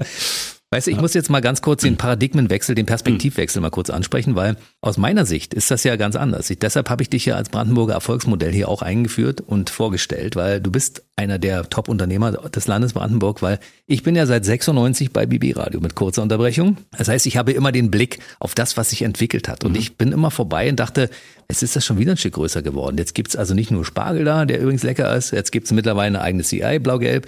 Dann gibt es da Blaubeeren, Heidelbeeren. Also Heidelbeeren, ja. Blaubeeren sind's ja nicht. Ne? Das sind ja Heidelbe Kulturheidelbeeren. Wer deinen Podcast, über den wir nachher noch sprechen werden, ja. hört, der weiß, dass es einen Unterschied gibt. Du hast es ganz gut erklärt, ne? mit blauen Zähnen und nicht. Aber ich, das will ich hier gar nicht an dieser Stelle erwähnen. Über den Podcast reden wir später. Aber dann kam das, das Maislabyrinth dazu. Und all diese Dinge, wo ich sage, toll, toll, toll, ja. Und dann haben wir uns auf der Grünen Woche getroffen und dann ja. denke ich, ja, das entwickelt sich alles so, wie es sein soll. Ja? Also bei Buschmann und Winkelmann ja auch. Ja. Die werden auch immer größer und ich freue mich darüber, dass mittlerweile ein Spargel- und Erlebnishof das Wort Erlebnis mit enthält, weil da das ganze Jahr über etwas passiert und das ist ja bei dir auch so. Mit der Eisbahn am Ende, sogar im Winter, ne? Ja, Jetzt äh, würde ich uns nicht gleich in einem Atemzug nennen mit Buschmann-Winkelmann in Kleistow oder mit Karls Erlebnishof. Das ist einfach nochmal was anderes. Das ist wirklich ein Riesenerlebnis und da gibt Aber ihr habt das Jahr über zu tun. Genau, ja, deswegen, aber ich wollte nur das einmal nochmal ganz kurz sagen. Mhm. Freue mich natürlich, dass du uns vielleicht in einem Atemzug nennst, aber äh, genau, wir sind das ganze Jahr über geöffnet und aber bei uns liegt äh, tatsächlich der Schwerpunkt äh, auf unseren saisonalen, regionalen Produkten und wir haben ja auch nicht nur den Spargel und die Heidelbeere, sondern bauen ja auch noch Raps, Weizen, Gerste, sonst mhm. was an und haben auch eine Biogasanlage. Wir sind ein sehr breit aufgestellter Betrieb, sodass wir auch ein sicherer Arbeitgeber für unsere 85 Mitarbeiter das ganze Jahr sind und temporär wachsen wir natürlich zur Spargelzeit mal auf 700 Mitarbeiter. Das ist wirklich schon eine Wahnsinn. ordentliche Größe und das kriegen wir auch gut hin, weil wir auch gute Mitarbeiter haben. Aber natürlich ist einerseits das Produkt, was bei uns lockt, der Spargel nennt es ja als Frühlingsbote und die Leute können, gehen das erste Mal so richtig, glaube ich, aus der Haustür raus, weil es draußen noch angenehm ist, sitzen bei uns auf der Terrasse, genießen den Sonnenuntergang und essen dabei ein bisschen Spargel und trinken irgendwie Bier und Wein oder, oder was auch immer, alkoholfreie Getränke. Und darum versuchen wir natürlich auch so ein bisschen ein Erlebnis zu bauen, sodass der Aufenthaltscharakter zumindest auch für Familien da ist, dass man sagt, okay, da gehe ich gerne hin und verbringe da, weiß ich nicht, zwei, drei Stunden. Die äh, Erwachsenen können da gut sitzen und essen und die Kinder laufen auf der Eisbahn oder gehen auf den Spielplatz oder gehen durchs Maislabyrinth. Also das versuchen wir schon, aber wir haben jetzt da keine Riesenfahrgeschäfte oder Windrad oder eine Achterbahn oder sowas. Aber Erlebnisse. Aber ja, genau. Erlebnisse, aber etwas anderer Art. Ich, äh, bei unserer Philosophie ist es in Klammern noch oder auch dauerhaft so, dass wir sagen, Landwirtschaft ist eben Sand, Wasser, Holz, Luft und das spiegelt sich auch so ein bisschen wieder bei unserem Spielplatz mit so einer Matschbahn. Und natürlich mhm. haben wir auch ein Hüpfkissen, aber ansonsten ähm, schöne Spielgeräte von, von einer guten Firma. Im Sommer haben wir eben eine Wasserlandschaft aufgebaut. Nicht unbedingt Achterbahn und irgendwie andere ein Euro reinschmeißen und irgendwie Catcar-Fahrgeschäft oder sowas da, aber ähm, genau, seid ihr ein landwirtschaftlicher Betrieb, der erzeugt. Genau, genau, Und der das ganze Jahr dafür sorgt, dass diese Produkte auch in den Umlauf kommen. Und dazu ja. muss man ja heutzutage so ein bisschen Erlebniseinkauf bieten. Ne? Und das ja. ist es ja, glaube ich, als Überschrift, oder? Genau, natürlich. Und deswegen werden wir auch gucken und äh, ich komme auch sehr viel mit, mit äh, unseren Gästen ins Gespräch und frage auch, was, vermisst ihr eigentlich oder vermisst ihr überhaupt was und können wir noch irgendwas anbieten, um attraktiver zu sein? Seitdem, also ich sehe den Spargelhof Krem auch nochmal ganz anders, seitdem ich Kinder habe. Mhm. Ne, früher war das eben so, ähm, hatte ich keine Kinder. Und da war mein Freundeskreis von mir aus auch etwas älter. Da sitzt du da gemütlich und freust dich, dass du eine tolle Terrasse hast ähm, mit tollen Getränken und einem schönen Sonnenuntergang. Jetzt ist es so, dass ich mit den Kindern essen gehe und jetzt sage, okay, es wäre eigentlich ganz schön, wenn die Kinder in der Nähe bleiben, mhm. ich mir keine Sorgen machen muss, dass sie irgendwie auf die Straße laufen oder sonst wohin laufen, aber dass sie hier behütet sind. Und wenn sie äh, irgendwie aufs Klo müssen oder sonst wie, finden sie auf jeden Fall die Eltern wieder, kommen zurück. Und aber die Eltern können tatsächlich auch mal ganz entspannt mit Gästen ein Gespräch führen und, äh, und die Kinder wieder kommt nicht permanent dazwischen. Und also ein familienfreundlicher Hof, das wollen wir unbedingt sein. Mhm. Und ähm, also auch, aber auch einen Mehrwert nicht nur für die Kinder bieten, sondern tatsächlich auch für die Eltern, sodass wir versuchen, das in einem guten Einklang äh, zu bringen, dass wir ein ein gutes Ausflugs, familienfreundliches Ausflugsziel sind und in der Tat leben. So ein kleines Motto haben wir ja auch nochmal willkommen bei Freunden. Also mhm. nicht nur, dass wir sagen vier Jahreszeiten und wollen auch nicht mit bekannten Hotelketten irgendwie verglichen werden, sondern die vier Jahreszeiten heißen bei uns Spargel, Heidelbeeren, Kürbisse, Gänseentenzeit. Mhm. Das ist völlig klar, aber es ist ja so, dass du, wenn du, wenn die Landwirtschaft jetzt wegfallen würde, könntest du als Erlebnis, Gastronomie, Erlebniseinkauf nicht überleben. Wahrscheinlich, weil das nicht reichen würde. Das heißt, du brauchst diese Dinge, die du erzeugst, brauchst du schon. Das heißt also, ja. 70 Prozent sind bei dir wahrscheinlich oder 80 Prozent sind Landwirtschaft, ne? Ja, und 20 Prozent ja, ja. ist der Rest. Ganz so genau. würde ich das mal sagen. Das heißt also, du bist natürlich Landwirt aus Überzeugung. Und Richtig. wenn man sich mal anschaut, dass es in Deutschland irgendwann mal 260.000 Betriebe gab, oder gibt, Aktuell 260.000, das früher waren es mal 300.000, glaube ich. Das ist ein bisschen ja, rückläufig. Es, ne? war sogar weit drüber, aber ich bin mir nicht ganz im sicher. Ich hätte jetzt gedacht, wir sind bei 230, 225.000, aber das ähm, weiß ich jetzt nicht hundertprozentig. Hatte ich Und davon vor kurzem geguckt. gut 5.000 in Brandenburg, einer davon ist deiner, ne? Ja. Und die entwickeln sich ja alle, mehr oder weniger. Ja? Es gibt auch welche, die geben auf zwischendurch, weil wir haben das ja gerade während der Bauerndemonstrationen gesehen. Es gibt Betriebe, die sind so klein und die haben natürlich nicht auf diese ganzen anderen Standbeine gesetzt, wie du das gemacht hast. Und äh, du hast das aufgrund dessen, dass du so breit aufgestellt bist, natürlich auch bessere Chancen in diesem großen Wettbewerb. Ne? Natürlich, wenn man so diversifiziert ist wie wir, dann kannst du auch eine Sache, die mal total gegen Baum geht, auch äh, ganz gut kompensieren. Also bei den Heidelbeeren zum Beispiel, die haben wir in die Erde gesetzt und da ist das Pflanzgut, haben wir, glaube ich, sind wir ein bisschen betrogen worden. Das Pflanzgut ist nicht gut gewesen, bringt nicht den Ertrag an Heidelbeeren. Da haben wir einfach mal auch äh, mal drei Hektar wegnehmen müssen. So, und dann vernichtest du schon Geld und das geht dann schon in die Magengegend oder sorgt für flaue Gefühle. Absolut, ja. Deswegen sowas kannst du aber kompensieren, wenn du tatsächlich eben eine Biogasanlage, einen normalen Ackerbaubetrieb hast, eine Sonderkultur hast, einen Mhm. Hofladen hast, eine Gastronomie hast und ein Dienstleistungsunternehmen, dass wir auch noch Landwirtschaftsdienstleistungen äh, anbieten für andere Unternehmungen. Das ist schon so. Und natürlich, weil wir dann auch so diversifiziert sind, haben wir ja auch gute Mitarbeiter, die sich auch um andere Tätigkeiten kümmern, die, wenn du ein kleinerer Betrieb bist, alles in Personalunion machen musst. Ne? Ich sag mal, im schlimmsten Falle oder in dem extremsten Fall gehst du morgens melken und abends melken. Und zwischenzeitlich musst du noch auf dem Acker und dann Und musst du noch deine Buchführung machen und dann, Mhm. ja, Pflanzen schneiden, wenn du keine Heilbeeren hast, das nicht, aber dann gehst du ja düngen und äh, Mhm. Pflanzenschutz machen und danach noch ernten oder Bodenbearbeitung machen. Und dann ist dein Tag einfach so voll, dass du für diese ganzen Dokumentationen dann nicht noch äh, die Zeit hast. Und so sind wir natürlich, wir haben jemanden, der kümmert sich um die Zertifizierung. Das äh, bringt sozusagen nicht unbedingt, dass der Spargel besser schmeckt und der Spargel gesünder ist, aber du musst diese Zertifizierungsunterlagen alles da haben. Und auch diese ganzen anderen Unterlagen von Buchhaltung, Lohnbuchhaltung, alles das, was bei uns zusammenfällt, ist natürlich dann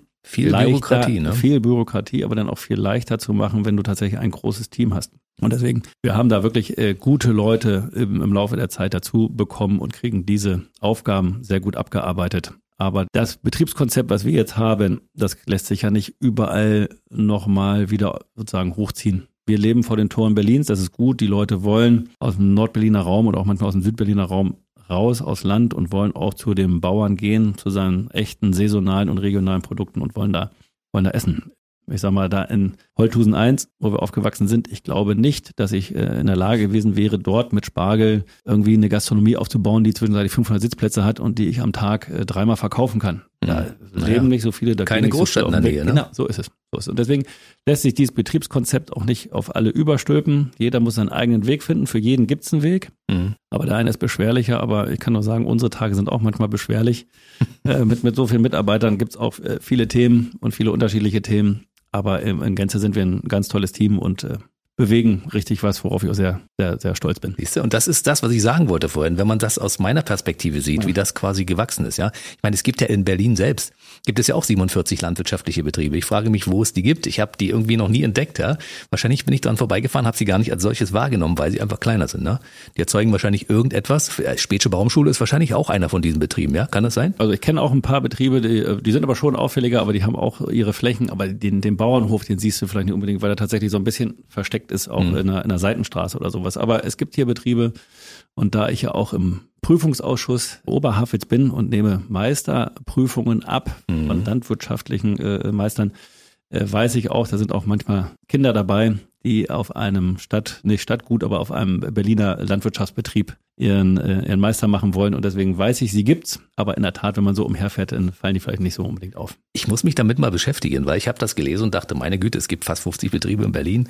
Wo denn? Na, na, aber man wundert sich ja manchmal auch, dann fährt tatsächlich mal ein Trecker durch und das ist nicht nur ein, ein Demo-Trecker, sondern es ist tatsächlich auch ein Trecker, der äh, da einen Auftrag hat und irgendwie Heu oder sowas von A nach B fährt. Also ohne das jetzt genau zu wissen, es gibt aber auch dann Betriebe, also gerade jetzt ist einer dabei, der seinen Meisterkursus macht und der auch äh, darüber schreibt, dass ähm, eigentlich die Ausrichtung des Betriebes auf dem Pferdepensionsbetrieb ist. Na, das kann, könnte zum Beispiel in der Großstadt gut passen. Ja. So am, am Stadtrand kann ich Ja, mir das gut genau. vorstellen. Aber Wahnsinn, wenn man so guckt, was du so machst, also nebenbei, bist du noch im Rotary Club, Mhm. im Tourismusverein, im Scheunenviertelverein, in der Stadtverordnetenversammlung, im Förderverein der Freiwilligen Feuerwehr, dann bist du auch noch Ausbilder. Hat dein Tag mehr Stunden als für uns alle anderen? Also hat der mehr als 24 Stunden oder wie machst du das? Ähm, nein, der Tag hat auch nur 24 Stunden und es gibt auch Momente, auch wenn das jetzt gerade so klingt, ne, aber im Winter ist äh, bei uns auch wenig Betrieb. Na klar hat die Gastronomie geöffnet. Wir machen eine Gastronomiepause vom 11. Februar bis zum äh, bis Ostern dieses Jahr. Hm. Da ist tatsächlich auch mal ein bisschen Zeit für Erholung. Für aber Hobbys. Für Hobbys auch, durchaus. Aber Hast du noch, ne? Ich habe noch Hobbys, genau. Reiten, Jäger bist du auch Reiten noch, ist eins und Jagen, genau. Aber ähm, nee, wenn, wenn man in der ländlichen Region ist, dann ähm, fühle ich mich da auch tatsächlich verpflichtet. Und weil ich mich auch so wohl fühle, nicht verpflichtet ist der falsche Ausdruck, aber dann habe ich natürlich auch Lust, mein ja, Wissen, weiß nicht, ob das richtige, der richtige Ausdruck ist, aber das, was ich so erfahren habe, auch zu teilen. Oder wenn ich dann behilflich sein kann im Stadtparlament. Ich kandidiere jetzt auch für den Ortsbeirat habe ich sonst nicht gemacht. Aber weil du damals, damals fünf Minuten Zeit am Tag übrig, ja, wo du noch genau, aber weil ich jetzt nicht mehr im Gemeindekirchenrat bin, weil das halt war tatsächlich dann äh, nicht mehr, die Zeit hatte ich nicht mehr, aber jetzt ist da der Gemeindekirchenrat ist weg und deswegen habe ich jetzt Zeit für einen Ortsbeirat, muss ja auch gewählt werden. Also ob das so kommt, weiß ich nicht. Aber die Feuerwehr ist wahnsinnig wichtig für unser, für unsere ländliche Region, genau wie der Landwirtschaftsbetrieb, der dann, sei es nur der Aufbau des, der, des Weihnachtsbaums auf dem Marktplatz Krem oder irgendwie ein äh, Weihnachtsmarkt, Herbstfest, irgendwie in Flato oder in Krem da sind eigentlich die Landwirtschaftsbetriebe immer die richtigen, die da auch mithelfen können. Und ähm, genau, weil wir uns als Bestandteil Kremens empfinden und Bestandteil des ländlichen Lebens, des dörflichen Lebens, wollen wir eigentlich bei allen Möglichkeiten, die sich so bieten, tatsächlich auch mitmischen und dabei sein. Und da ich auch eine ganz tolle Frau an meiner Seite weiß und habe, kann ich auch noch mal abends zu der einen oder anderen Sitzung. das ist doch schön. Brandenburg ist ja ein Land, was quasi landwirtschaftlich geprägt ist, weil wir können einiges mehr als andere Bundesländer. Gut, wir sind nicht so gut wie Bayern. Ja, die haben wahrscheinlich auch ein paar mehr Betriebe als äh, Brandenburg, aber im Prinzip Sicherheit. ist, ja, die haben auch eine größere Fläche, muss man mal sagen. Aber das, was hier in Brandenburg geht, das ist schon ziemlich gut, oder? Ja. Das, also Brandenburg ist ein ganz tolles Land, weil du gerade sagst, die, die Betriebe in Bayern sind mehr, glaube ich, ja, weil die kleiner sind. Ein mhm. Betrieb hat da, weiß ich nicht, im Schnitt gefährliches Halbwissen, 15 Hektar, 20 Hektar oder sowas. Mhm. Und hier in Brandenburg sind die Strukturen ja ganz anders. Wir sind gar nicht so dicht besiedelt, wir haben weitläufige Flächen. Und äh, deswegen ist das für, für mich auch das gelobte Land. Der Betrieb in Heuthusen 1 hatte damals 150 Hektar und das waren 80 Hektar Pachtfläche. Mhm. So, jetzt sind wir in äh, Krem, ist auch sehr viel Pachtfläche, aber sind eben insgesamt 2000 Hektar. Hier ist einfach eine andere Struktur, auch historisch, historisch so gewachsen. Mhm. Und die Bodenpunkte sind natürlich auch geringer, aber das will ich jetzt mal gar nicht so ins Feld führen. Aber genau, Brandenburg ist ein, ist ein tolles Land. Ich fühle mich in Brandenburg sehr wohl. Und ähm, ja, also ich kann, kann nur sagen, ich bin genau zur rechten Zeit am rechten Ort und äh, ich glaube, man kriegt mich hier auch nicht mehr weg. Das ist auch gut so. Zur rechten Zeit im rechten. Man kriegt mich hier nicht mehr weg. Ja, ja, ja. Ich weiß nicht, ob es eine Drohung ist, aber oder, oder, oder, ein Versprechen. Das heißt, du hast auch schon wieder Pläne für die nächsten Jahre, Jahrzehnte, wie das noch weiterentwickelt wird. Der Belitzer Spargel ist ja mittlerweile eine Marke. Ne? Das ja. ist ja quasi, ich sage mal, weltweit eine Marke, die alle Leute wollen. Der Kremner Spargel ist auf dem Wege dazu, eine ähnliche Marke zu werden. Und ist das in deinem zehn-Jahres-Portfolio jetzt enthalten für das, was hier noch passieren soll? Also, ob das eine Marke werden muss, weiß ich nicht. Belitz hat das ja als, als geschützte Marke, weil mhm. es ja einfach in Berlin auch bekannt war und auch goldrichtig ist. Und der Erfolg des Belitzer Spargels schwappt natürlich auch auf den Kremner Spargel über. Also alles das, was in Belitz gemacht wird, das äh, schaue ich mir an mit Bewunderung. Und da gibt's ja auch den Belitzer Spargelverein und die auch das am Leben erhalten. Und an, also davon können wir in Krem nur profitieren. Und deswegen, das finde ich auch total super. Nein, aber natürlich, deine Frage zielt ja auf was anderes ab. Krem wird jetzt wahrscheinlich nicht ein kleines Disneyland werden. Aber natürlich, Nein. natürlich haben wir Ideen, die wir äh, umsetzen wollen und wie wir uns auch noch weiterentwickeln wollen. Hatten etwas ambitioniertere Ziele vor Corona, muss man mal ehrlicherweise sagen. Corona hat doch, also nicht meine Euphorie genommen und meinen positiven Blick, aber doch mal ganz kurz den Stöpsel gezogen, weil man dann doch irgendwie weiß, ich mache eigentlich alles das, was möglich ist, kann trotzdem nicht öffnen also damals die Gastronomie nicht öffnen. Ne? Und ja, dann hattet ja eine Lösung man, zumindest. Ne? Wir hatten eine Lösung, mit dem, deswegen sage ich ja, wir mhm. stecken nie den Kopf in den Sand, sondern sagen, dann, dann machen wir einfach ein Drive-In. War ja auch wirklich erfolgreich und war witzig und war, war wirklich schön und sind ja auch Pferde durchgeritten und haben sich da, also ja. wirklich, wirklich geile Geschichten. Äh, die, ich bin auch durchgefahren. So, ja, ja, weiß ich, weiß ich. und deswegen, der Teufel macht eine Tür zu und der liebe Gott macht ein Fenster wieder auf. Und die, diese Gelegenheiten muss man sehen und nicht, nicht nur grämen, was, was so gewesen ist. Aber deswegen trotzdem wären wir, glaube ich, schon weiter in der Entwicklung des Betriebes, wenn es Corona nicht gegeben hätte. Jetzt mhm. überlege ich tatsächlich mehr Kosten-Nutzen. Früher bin ich einfach losgeprescht und gesagt, das machen wir jetzt und dann irgendwie wird schon gut gehen und es ist auch immer gut gegangen. Mhm. Aber die Corona-Zeit hat bei mir zumindest auch mal, dass ich sage, hoppla, mal ganz kurz, halblang denk noch mal dreimal drüber nach. Früher habe ich nie nachgedacht und jetzt denke ich dreimal drüber nach, ob das besser ist, weiß ich auch nicht. Aber es gibt Ideen, es gibt äh, Ziele, äh, die wir erreichen wollen und dafür gibt es auch einen Zeitplan. Wird die Digitalisierung bei dir noch mehr Einzug halten? Es gibt ja dieses äh, Präzisionslandwirtschaftsthema, ne? Precision Farming genannt irgendwie, wo man mhm. tatsächlich mit Drohnen und so weiter gucken kann, wie man Landflächen optimaler bestellt und so weiter. Wird es bei dir auch Einzug halten? Also wir sind ja auch schon sehr viel mit äh, GPS-Steuerung unterwegs. Also das, mhm. das läuft schon. Und äh, sei es nur die banale Steuerung des Treckers, dass der effizienter läuft oder möglichst gerade läuft und auf ein bis zwei Zentimeter genau, aber beim Pflanzenschutz genauso und bei der Düngung genauso. Also da möchte ich jetzt nicht sagen, dass wir Vorreiter sind, aber selbstverständlich achten wir da auf alles das, was, was kommt. Die mechanische Spargelernte, das glaube ich, sehe ich auf lange Zeit noch nicht. Auch da gucken wir natürlich, was gibt es da. Da gibt es ja auch Computertechnik und so weiter und Robotertechnik, die dann irgendwie Spargel ernten wollen. Aber da, dass der Spargel unter Erde, der Erde ist und da Steine im Weg sind, die hm. Technik ist so filigran, das geht so einfach nicht. Da gibt's was ganz Plumpes aus, äh, aus Frankreich, so ein Kirby nennt sich der, der einmal alles abschneidet, aber der Spargel Komplett mit Hügel weg, ja? Genau. Und dann den Hügel neu aufsetzt, aber dann hast du eben einen Spargel dabei, der hat nur drei Zentimeter und Spargel dabei, der ist so lang, wie wir den haben wollen, irgendwie auf 24 Zentimeter. Hast du schon mal aber, probiert bei euch, ob das geht? Nein, aber äh, ich bin zu Betrieben gefahren, die es machen. Und das und, ist nichts ähm, für dich? Nee, das ist, das ist definitiv noch nicht. Mhm. Aber natürlich, auch da ist es eben so, du musst mit der Zeit gehen, sonst gehst du mit der Zeit. Und ähm, mhm. deswegen ist da, muss man immer gucken, wie entwickelt sich was weiter und, äh, und damit am, am Ball bleiben. Jetzt bin ich nicht derjenige, der sozusagen der Pionier sein muss. Wenn was Neues kommt, gucke ich es mir gerne an.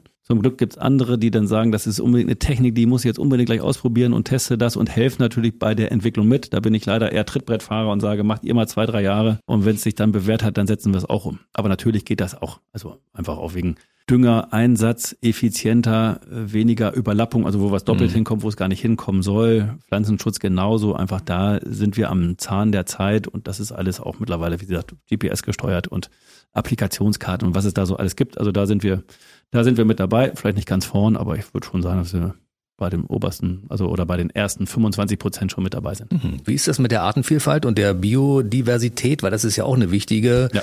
ein ganz wichtiges Feld, weil wenn man jetzt 40 Jahre lang Spargel an der gleichen Stelle pflanzt, dann ist ja der Boden wahrscheinlich ziemlich ausgelaugt. Man muss ja zwischendurch wechseln. Kann man denn einen Boden, der zwischendurch Spargel hatte, dann äh, für Heidelbeeren nutzen? Selbstverständlich geht das. Das geht, ja. Ja, geht das. Aber ähm, um das mal zu sagen, Diversi, die, nee, wie hast du es gerade gesagt? Biodiversität. Die Biodiversität, darauf ja. wolltest du hinaus, nicht, genau, nicht auf unsere Diversität. Also, Vielleicht auch das, ja. ja. Also, ähm, es ist ja so, wir haben 2000 Hektar Ackerfläche zur Verfügung. Mhm. Und darauf bauen wir in Anführungsstrichen nur 200 Hektar Spargel an. Mhm. Dann haben wir natürlich noch, auch noch Stärkekartoffeln. Also diese Fruchtfolge ist wichtig damit du diese Biologie und die Flora und Fauna sozusagen erhältst und auch fördern kannst. Mhm. So. Und, ähm, und das ist uns ganz wichtig. Und auch bei der, bei der ganzen Produktion, die wir machen, halten wir einfach, versuchen wir möglichst hohe Umwelt- und Sozialstandards einzuhalten. Was aber auch nicht nur wir machen, aber wir fahren nur los, wenn tatsächlich eine Schadschwelle erreicht ist. Mhm. Schadschwelle sei es bei den Insekten oder sei es bei einer pilzlichen Krankheit. Mhm. Wir versuchen äh, bei unseren Maßnahmen, die wir so machen, das Beste rauszusuchen aus der konventionellen Landwirtschaft und aus der biologischen Landwirtschaft. Mhm. Also auch in der biologischen Landwirtschaft setzt man ja Pflanzenschutzmittel ein. Die sind vielleicht nur anders produziert oder es ist beispielsweise Kupfer oder sowas. Also auch das ist aber ja auch, hat auch Nebenwirkungen. Also mhm. und wir leben ja in der Kulturlandschaft und deswegen gibt es auch immer einen Einfluss natürlich auf die Umgebung, die wir haben. Und sei es, wie gesagt, im Spargel oder sei es auch Spargelernte unter Folie. Aber alles das, was wir machen, machen wir unter dem vollen Bewusstsein, dass wir nachhaltig wirtschaften wollen. Und nachhaltig ist eben nicht nur ökologisch, sondern nachhaltig beinhaltet drei Begriffe ökologisch, ökonomisch und sozial. Mhm. Denn nur wenn ich diese drei Sachen verbinde, dann bin ich sozusagen sozial für die Mitarbeiter, ökonomisch, der Betrieb kann, kann am Leben bleiben und mhm. kann sich weiterentwickeln und ökologisch für die Natur. Nachhalt, nachhaltig für die Natur. Mhm. Und das ist ganz wichtig. Und du hast noch angesprochen, wegen des Spargels, wenn da 40 Jahre Spargel wächst. Spargel wächst natürlich nie irgendwo 40 Jahre auf einem Acker. Das war nur Spargel anschaulich eine, gedacht. Ne? Ja, ich weiß, ich weiß. Aber deswegen, ähm, Spargel ist ja eine Dauerkultur. Und das heißt, wo ich Spargel hin, hinsetze, anders als Getreide. Getreide ernte ich einmal im Jahr ab, dann kommt eine Bodenbearbeitung, dann setze ich ein anderes Getreide hin. Spargel wird gepflanzt und dann bleibt es, ich sag mal, zehn Jahre an einem Standort. Mhm. In den zehn Jahren hat der Spargel natürlich die Möglichkeit, sich an diesem Standort zu etablieren. Das heißt, er bildet seine Wurzeln aus und wenn ich zehn Jahre an einer Stelle bin, Getreide wurzelt maximal, weil es nach einem Jahr wieder weg ist, ich sag mal irgendwie 30, 50 Zentimeter tief. Mhm. Spargel ist in der Lage, sieben, acht Meter tief zu wurzeln und da unten sich auch nochmal Wasser zu holen. Mhm. Deswegen passt ja Spargel sehr gut ins Brandenburgische und auf diese leichten Standorte, wo wenig Wasserhaltevermögen ist und der, der sehr sandig ist. Und man spricht ja sozusagen davon, dass der Spargel oder der Boden dann spargelmüde wäre. Der ist aber nicht, oder manche sagen, der Spargel wäre, oder der Boden wäre tot. Mhm. Das bezieht sich aber nur darauf, auf Spargel nach Spargel. Also ich kann, nachdem ich da Spargel habe, das praktizieren wir in Creme, da kommt da Mais hin, Roggen, mhm. sonst was. Das wächst auch ganz normal und der Boden ist ja nicht tot. Nur Spargel nach Spargel zu pflanzen ist eben nicht ratsam, weil diese Wurzeln, die acht Meter tief gehen, das, was ja in der Ackerkrume ist, in den 30 Zentimetern oder dann von mir aus 10 bis 15 Zentimetern, wo der Stroh eingearbeitet ist, da ist ja dann das meiste Bodenleben drin. Dann wird das äh, Getreidestroh sehr schnell umgearbeitet und dann siehst du nachher nicht mehr Getreidestroh, sondern es ist zu Erde geworden, weil die Regenwürmer das beispielsweise reinnehmen und dann äh, einmal mhm. durchfressen, sage ich mal, und dann mhm. äh, Sand oder Humus ausscheiden. Ja. Ja. Und der, der Spargel wurzelt so tief, da unten drin ist ja wie im tiefen Ozean, da ist ja kaum noch Leben. Und deswegen sind die Zersetzungsprozesse der Wurzel da unten, das dauert einfach wesentlich länger. Und deswegen sagt man, wenn der Spargel von mir aus acht Jahre da stand oder zehn Jahre, sollte man nochmal die doppelte Standzeit Ruhe da geben. Die Denn, doppelte Standzeit. Ja, das heißt 20 Jahre kein Spargel. Aha, also die klassische Monokultur äh, kann da aber nicht passieren, nein? Nee, deswegen Monokultur ist Weizen nach Weizen nach Weizen oder Mais nach Mais nach Mais okay. und, äh, und Dauerkultur ist eben was anderes, auch wenn man das gerne okay. sozusagen vermischt, wie du es auch ja, ich bin ja machst. Laie, ich bin ja Laie, deshalb genau. frage ich einfach. Aber wenn du jetzt deinen, deinen frischen Spargel da reinsetzen würdest, von mir aus nach drei Jahren, mhm. Dann ist ja noch die alte Wurzel der alten Kultur, die vor drei Jahren gewachsen ist, ist gerade dabei abzusterben. Und dann bildet sich jetzt die neue Wurzel des Spargels aus und wo ist der Boden schon mal aufgebrochen? Wo kann ich mit meiner Wurzel rein? Da, wo die alte Spargelwurzel noch von der Kultur vor drei Jahren ist, mhm. da wächst es rein. Die Wurzel stirbt ab, die neue Wurzel will aber da reinwurzeln. Deswegen ist natürlich das Milieu so, dass diese Spargel, neue Spargelpflanze nicht die Wurzeln ausbilden kann, dann kann sie sich nicht so etablieren. Das geht schon, dass man da Spargel nach drei Jahren wieder hinbaut, aber es hat eben Ertragsdegression, nennt man das, dass dann der Spargel Weniger. nicht zehn Jahre hält, sondern von mir aus sechs Jahre. Und deswegen sollte man das eigentlich nicht machen man kann es machen, aber wir in Kremmen versuchen das nicht zu machen. Das heißt, wenn ich Spargel zehn Jahre angebaut habe, dann habe ich 20 Jahre Ruhe für Spargel. Das heißt, 20 Jahre baue ich dort andere Sachen an auf diesen Böden. Ja. Und dann kann ich wieder zurück zum Spargel. Ja. Okay, also du wirst es noch erleben, dass auf den Böden, wo du 2010 Fall. das erste Mal Spargel geerntet hast, bis 2020 hast du dann auf jeden Fall dort Spargel. Das heißt, bis 2040 ist Ruhe und dann fängst du da wieder an, Spargel. So. Wir, so, so viel zur Theorie. Wir werden es wahrscheinlich etwas früher machen, aber ähm, ich sag mal 15, 15 Aber ich habe das System habe ich kapiert. Du ja. hast das System richtig wiedergegeben. Ja, okay. ja. Äh, aber deswegen, also 20 Jahre werden wir uns wahrscheinlich keine, keine Ruhe geben, aber ich sag mal so wahrscheinlich 12 bis 15 Jahre und dann werden wir da wieder Spargel mhm. anbauen, weil wir da ja auch die Struktur geschaffen haben, dass dann da in Teilen auch Bewässerungsmöglichkeiten ist, wenn dann gerade in der Jugendzeit braucht der Spargel auch mal ein bisschen Wasser, wenn der Niederschlag nicht ausreichend ist, damit er sich super etablieren kann und dass er dann auch gut gute Wurzeln ausbildet. Wir brauchen in der Jugendzeit auch viel Flüssigkeit, weißt du, du hast ja gerade davon erzählt, dass du irgendwelche Exzesse da hattest mhm, mhm. in den Staaten. Also das ist so die Jugendzeit der Exzesse? Pflanzen und der Menschen. Ja. Exzess hast du da draus gemacht. Ich habe nur, hab nur gesagt, dass ich herausgefordert wurde. Nun ist es ja so, dass äh, der Belitzer Spargel gefühlt jetzt äh, schon bis Frankreich angewachsen ist. Also die Flächen der, der Belitzer Spargelfelder werden gefühlt größer für mich. Ist das so, dass Kremmen irgendwann auch bis zur Ostsee gehen wird oder wie ist das? Wünschenswert war das. Ja. Nein, aber ähm, ich glaube allgemein ist es jetzt so, der Deutsche isst, glaube ich, anderthalb Kilo Spargel im Jahr, mehr nicht. Also wenn ich schon so viel esse, dann dürftest du eigentlich gar nichts mehr essen. Aber, aber ich, ich, hoffe, ich hoffe, das ist sehr gut. bitte Oder ist mehr. auch, bitte ist auch zwei Kilo. ja. Und ähm, genau, und das ähm, können wir jetzt mit der deutschen Produktion eigentlich abdecken. Mhm. Und äh, es ist auch sehr viel Spargel gepflanzt worden. Ich sag mal, den Kremner Spargel gab es ja vor 2010 auch nicht in der ersten Ernte. Und deswegen gibt es auch andere Anbaugebiete, die sich ausgedehnt haben. Ähm, wir haben in Kremmen auch die maximale Ausdehnung. Wir hatten mal in der Spitze 260 Hektar in der Ernte. Das ist aber auch tatsächlich dann mehr, als wir über unseren Hofladen und die Verkaufstände verkaufen können. Und deswegen haben wir das jetzt auch reduziert, so dass wir uns eigentlich darauf konzentrieren, dass an unseren knapp 150 Verkaufsständen, manchmal auch 180 Verkaufsstände, also je nachdem, von Jahr zu Jahr und kriegen wir auch alle Verkäufer oder Verkäuferinnen da an, an Land, dass das, was wir verkaufen können, dass wir das auch produzieren wollen und uns sonst unabhängig davon machen wollen, dass wir irgendwie was äh, zum Großmarkt oder sowas bringen müssen. Zeigen die Leute jetzt schon mit dem Finger auf uns, weil wir gesagt haben, dass wir anderthalb Kilo Spargel pro Jahr essen, weil es gilt ja so ein bisschen als Luxusfood, ne? Ja, also Luxusfood, so sehe ich das ja nicht. Ne? Also du kannst ja auch zu deinem, Spargel, ja zu deinem Spargel kannst du irgendwie Blumenkohl essen.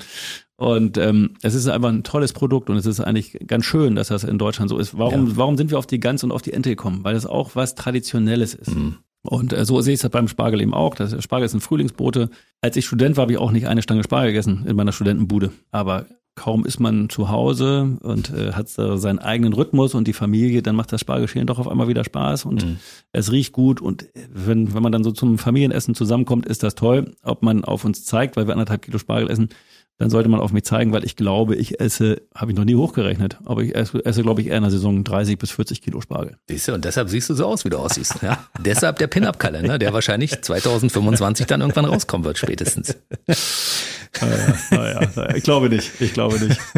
Wir werden zum Ende unseres heutigen Gespräches. Ich glaube, wir müssen noch mal einen Teil zwei machen. Habe ich Gerne. jetzt gerade so gefühlt, weißt du, dass, dass die Geschichten noch lange nicht auserzählt sind, weil du bist ja auch jemand, der okay, eigentlich normalerweise freiwillig nicht so viel erzählt. Man muss dich schon zwingen. Aber wenn du erstmal losgelaufen bist, dann läufst du, ne? Ja, du kannst mich auch gerne unterbrechen, wenn es mal zu ausschweifend wird. Das tut mir leid. Nee, ich meine, aber da schlummern noch einige Geschichten ja, äh, in dir. Aber ja. wir sollten noch ganz kurz auf die aktuelle Spargelsaison zu sprechen kommen, weil das ist, glaube ich, ein wichtiges Thema. In diesem Jahr ist ja irgendwie, also sagen wir mal im letzten Winter oder in dem Winter, in dem wir uns noch befinden, ist das alles gefühlt ein bisschen anders. Ne? Also wir hatten so viele Niederschläge wie seit Jahren nicht mehr. Und das bedeutet wahrscheinlich auch für Landwirte, äh, Schrägstrich für Spargelbauern in diesem Jahr ein paar Veränderungen. Veränderung. Also ihr habt ja sowieso die Feinde, ne?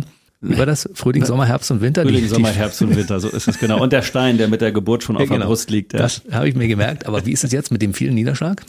Äh, es macht die Arbeit natürlich draußen gerade etwas schwieriger oder komplizierter. Mhm. Wir wären jetzt gerne draußen schon weiter, weil der Boden, ähm, also weil äh, das Frühjahr ist ran, äh, wenn man jetzt mal nach draußen guckt, die Krokusse fangen an zu blühen und der Raps wächst und das Getreide wächst. Da wären wir jetzt gerne schon mal, um mal ganz kurz, ich komme noch auf den Spargel zurück, aber da ist jetzt der Bedarf an Nährstoffen da und die Nährstoffe müssen eigentlich raus. Im Boden ist noch ein bisschen was, aber ich muss jetzt was zuführen und sei es mhm. organisch mhm. über Gärreste oder sei es mineralisch dann über Mineraldünger, das ist mal dahingestellt. Also die, die Pflanzen brauchen jetzt dringend Nährstoffe. Aber das wird weggespült durch den Regen, oder?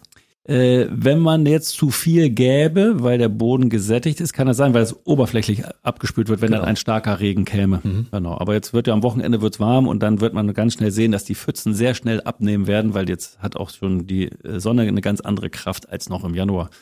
Und ähm, genau, wir würden jetzt gerne auf den Feldern draußen etwas weiter sein. Wir ziehen jetzt ja gerade das sogenannte Mini-Tunnelsystem drauf, sodass wir versuchen, äh, über jeder Spargelreihe so eine Art Gewächshaus zu machen, dass wir ein Luftpolster schaffen, dass wenn die Sonne scheint, draußen von mir aus drei Grad ist, aber ich habe zehn Stunden Sonne, dann habe ich dieses Luftpolster auf 28 Grad erhöht. Folie? Folie, mhm. eine dunkle Folienseite und dann noch so ein Drahtbügel drauf und dann oben drauf eine Klarsichtfolie. Das ist das System, um jetzt die Wärme in den Damm zu holen. Mhm. Und bei den ganzen Niederschlägen kann man sich ja vorstellen, da kleben jetzt die Folien, die bleiben ja, also erstens werden die Folien so alt wie die Spargelkultur und die liegen jetzt im Feld. Und wenn wir die jetzt auseinanderziehen, kennt das ja jeder, wenn irgendwie Kondenswasser irgendwie bei, bei, bei einer Frischhaltefolie im, im, im Kühlschrank ist, kriegst du die auch nicht so ohne weiteres ab oder die, mhm. du, du reißt sie kaputt. Mhm. Und so ist jetzt bei der, bei der Spargelfolie auch, wenn die jetzt so nass ist durch die Niederschläge, kriegst du sie schlechter auseinandergezogen. Das heißt, die Arbeiten gehen wesentlich langsamer vonstatten und in Teilen können wir jetzt auch nicht Spargeldämme ziehen und da Folien draufpacken, auch für die Verspätungsflächen und in Teilen müssen wir noch für Verfrühungsflächen machen. Wir kommen nicht ganz so weit voran, wie wir gerne sein wollen, aber andererseits sind die Niederschläge, die im Herbst gekommen sind, Gold wert. Denn ich hatte es ja gesagt, dass wir die Wärme, die wir jetzt in dem Luftpolster einfangen, wollen wir jetzt an das Rhizom, an die Wurzel bringen. Und die Wärmeleitung geht besser, wenn der Erntedamm gleichmäßig durchfeuchtet ist. Wenn ich außen feuchte, äh, also feuchte Erde habe und in der Mitte, wo die Spargelpflanze ist, ist es trocken, dann ist es eher isolierend. Mhm. Dann kommt da keine Wärme hin. Und deswegen, wir freuen uns jetzt über die Niederschläge. Kann man eben auch sehen. Also äh, es ist überall, tut's gut. Die paar Pfützen, die jetzt auf dem Acker sind oder auch auf der, in der Spargelreihe sind, wo jetzt die Folien auch noch in so einem Wassersenke sind, das wird sich bald beheben. Und deswegen, wir freuen uns, dass das Wasser jetzt da ist und das andere nehmen wir jetzt gerne in Kauf. Gut, und dann gucken wir kurz auf einen Ausblick. 2024 äh, wird es eine gute Spargelernte geben immer. können. Ja, immer, okay. Wie stehen unsere Chancen für den Spargel in diesem Jahr? Sag's uns ganz kurz, bitte. Ich hoffe das. Ich bin optimistischer, wenn draußen die Sonne scheint. Mhm. Dann lacht das Herz und dann lache ich und freue mich darauf, dass wir die Sonne einfangen und äh, in Wärme umwandeln. Wenn es mhm. draußen regnet und ein bisschen diesig ist, dann bin ich etwas betrübter. Ostern ist dieses Jahr etwas früh, nämlich äh, um den 28., also Ende März auf jeden Fall. Ich gehe davon aus, dass wir die ersten Stangen zu Ostern haben werden, so dass wir hoffentlich im Hofland was anbieten können. Große Menge wird es, glaube ich, erst geben ab dem 5., 6. Äh, April. Wir hatten schon mal Jahre, 2014 beispielsweise, haben wir am 6. März den ersten Spargel gestochen. Das halte ich aus heutiger Sicht für 2024, zehn Jahre später, für unwahrscheinlich. Wir hatten aber auch schon, das Jahr weiß ich jetzt nicht hundertprozentig, ich glaube 16 oder 17, hatten wir am 4. April Schnee. Da haben wir, mhm. Ostern war da am 4. oder 5. April und da gab es Schnee, da haben wir Ostereier im Schnee gesucht. Und äh, also so kann es auch sein. Aber meine Prognose, Ostern gibt's die ersten Spargelstangen, Mhm. so dass der ein oder andere schon mal in den Genuss kommen kann. Und nach Ostern geht's dann volle Kapelle los. Und da arbeiten wir drauf hin mit allen fleißigen Mitarbeitern, die uns zur Verfügung stehen. Und da freuen wir uns auch schon richtig drauf. Aber Wasser am Boden ist natürlich auch eine gute Voraussetzung für am Ende ein ertragreiches Jahr. Ja, ne? Das absolut. wäre durchaus möglich. Absolut. Also ist, Ja. wie gesagt, für den Spargel ähm, sehr gut, aber auch für die Heidelbeeren? für die Heidelbeeren und dann auch noch für die Ackerkulturen. Und es gibt ja nicht umsonst den Spruch, also wenn es jetzt trocken bliebe, dann kommen wir mit den draußen arbeiten weiter. Dann muss es noch einmal regnen im Jahr und das ist im Mai. Dann kennst du die Bauernregel? Ist der Mai kühl und nass, füllt er Bauerns Ah, Scheun und, Und Fass. Fass, genau, so war das ja. Genau. Für die Gänse ist es unerheblich. Ja, die Gänse gibt's jetzt im Moment nicht. Die Gänse äh, waren Weihnachten alle verarbeitet und die neuen Gänse kommen erst im Mai. Gut. Also ist es viel zu tun auf eurem kleinen, immer. kleinen, schrägstrich großen Bauernhof, wenn ich Gott es mal so nennen darf, ja. Ja, immer zu tun. Es ist ja ein Gut, ne? Spargelhof klingt so nach, nach Hof. Es ist ja schon deutlich mehr als nur ein Hof, ne? Also es gibt eine Menge zu tun, was ihr da so machen könnt jetzt in den nächsten Monaten. Richtig, wir sind ja beim Heidelbeeren schneiden. Die Heidelbeeren müssen jetzt geschnitten werden. Das weiß, weiß man eigentlich auch oder wissen wenige, dass äh, da Triebe rausgeschnitten werden müssen, sonst vergreist auch eine Anlage und bringt dann gar keinen Ertrag mehr. Da sind wir gerade dabei. Also wir schneiden sogar auch Triebe weg, aus denen Blüten werden könnten. Mhm. Ertragsreduktion. Ertragsreduktion einerseits, nein, aber andererseits ist es so, wenn ich äh, so einen Strauch habe, das mussten wir auch leider lernen. Ich habe mich so gefreut, als ich mal durchs Feld gefahren bin und da war der, also die Blau Heidelberg-Anlage war blau. Mhm. Dachte, Mann, das ist jetzt ja das Jahr überhaupt. Aber dann ist es so, wenn es dann zu heiß wird und die Heidelbeerpflanze Wasser aufnimmt, dann muss sie sich entscheiden. Also entweder ich als Pflanze überlebe oder meine Beeren überleben. Und alle Beeren, die gerade an mir dranhängen, weil ich so blau bin, die kriege ich nicht groß. Hm.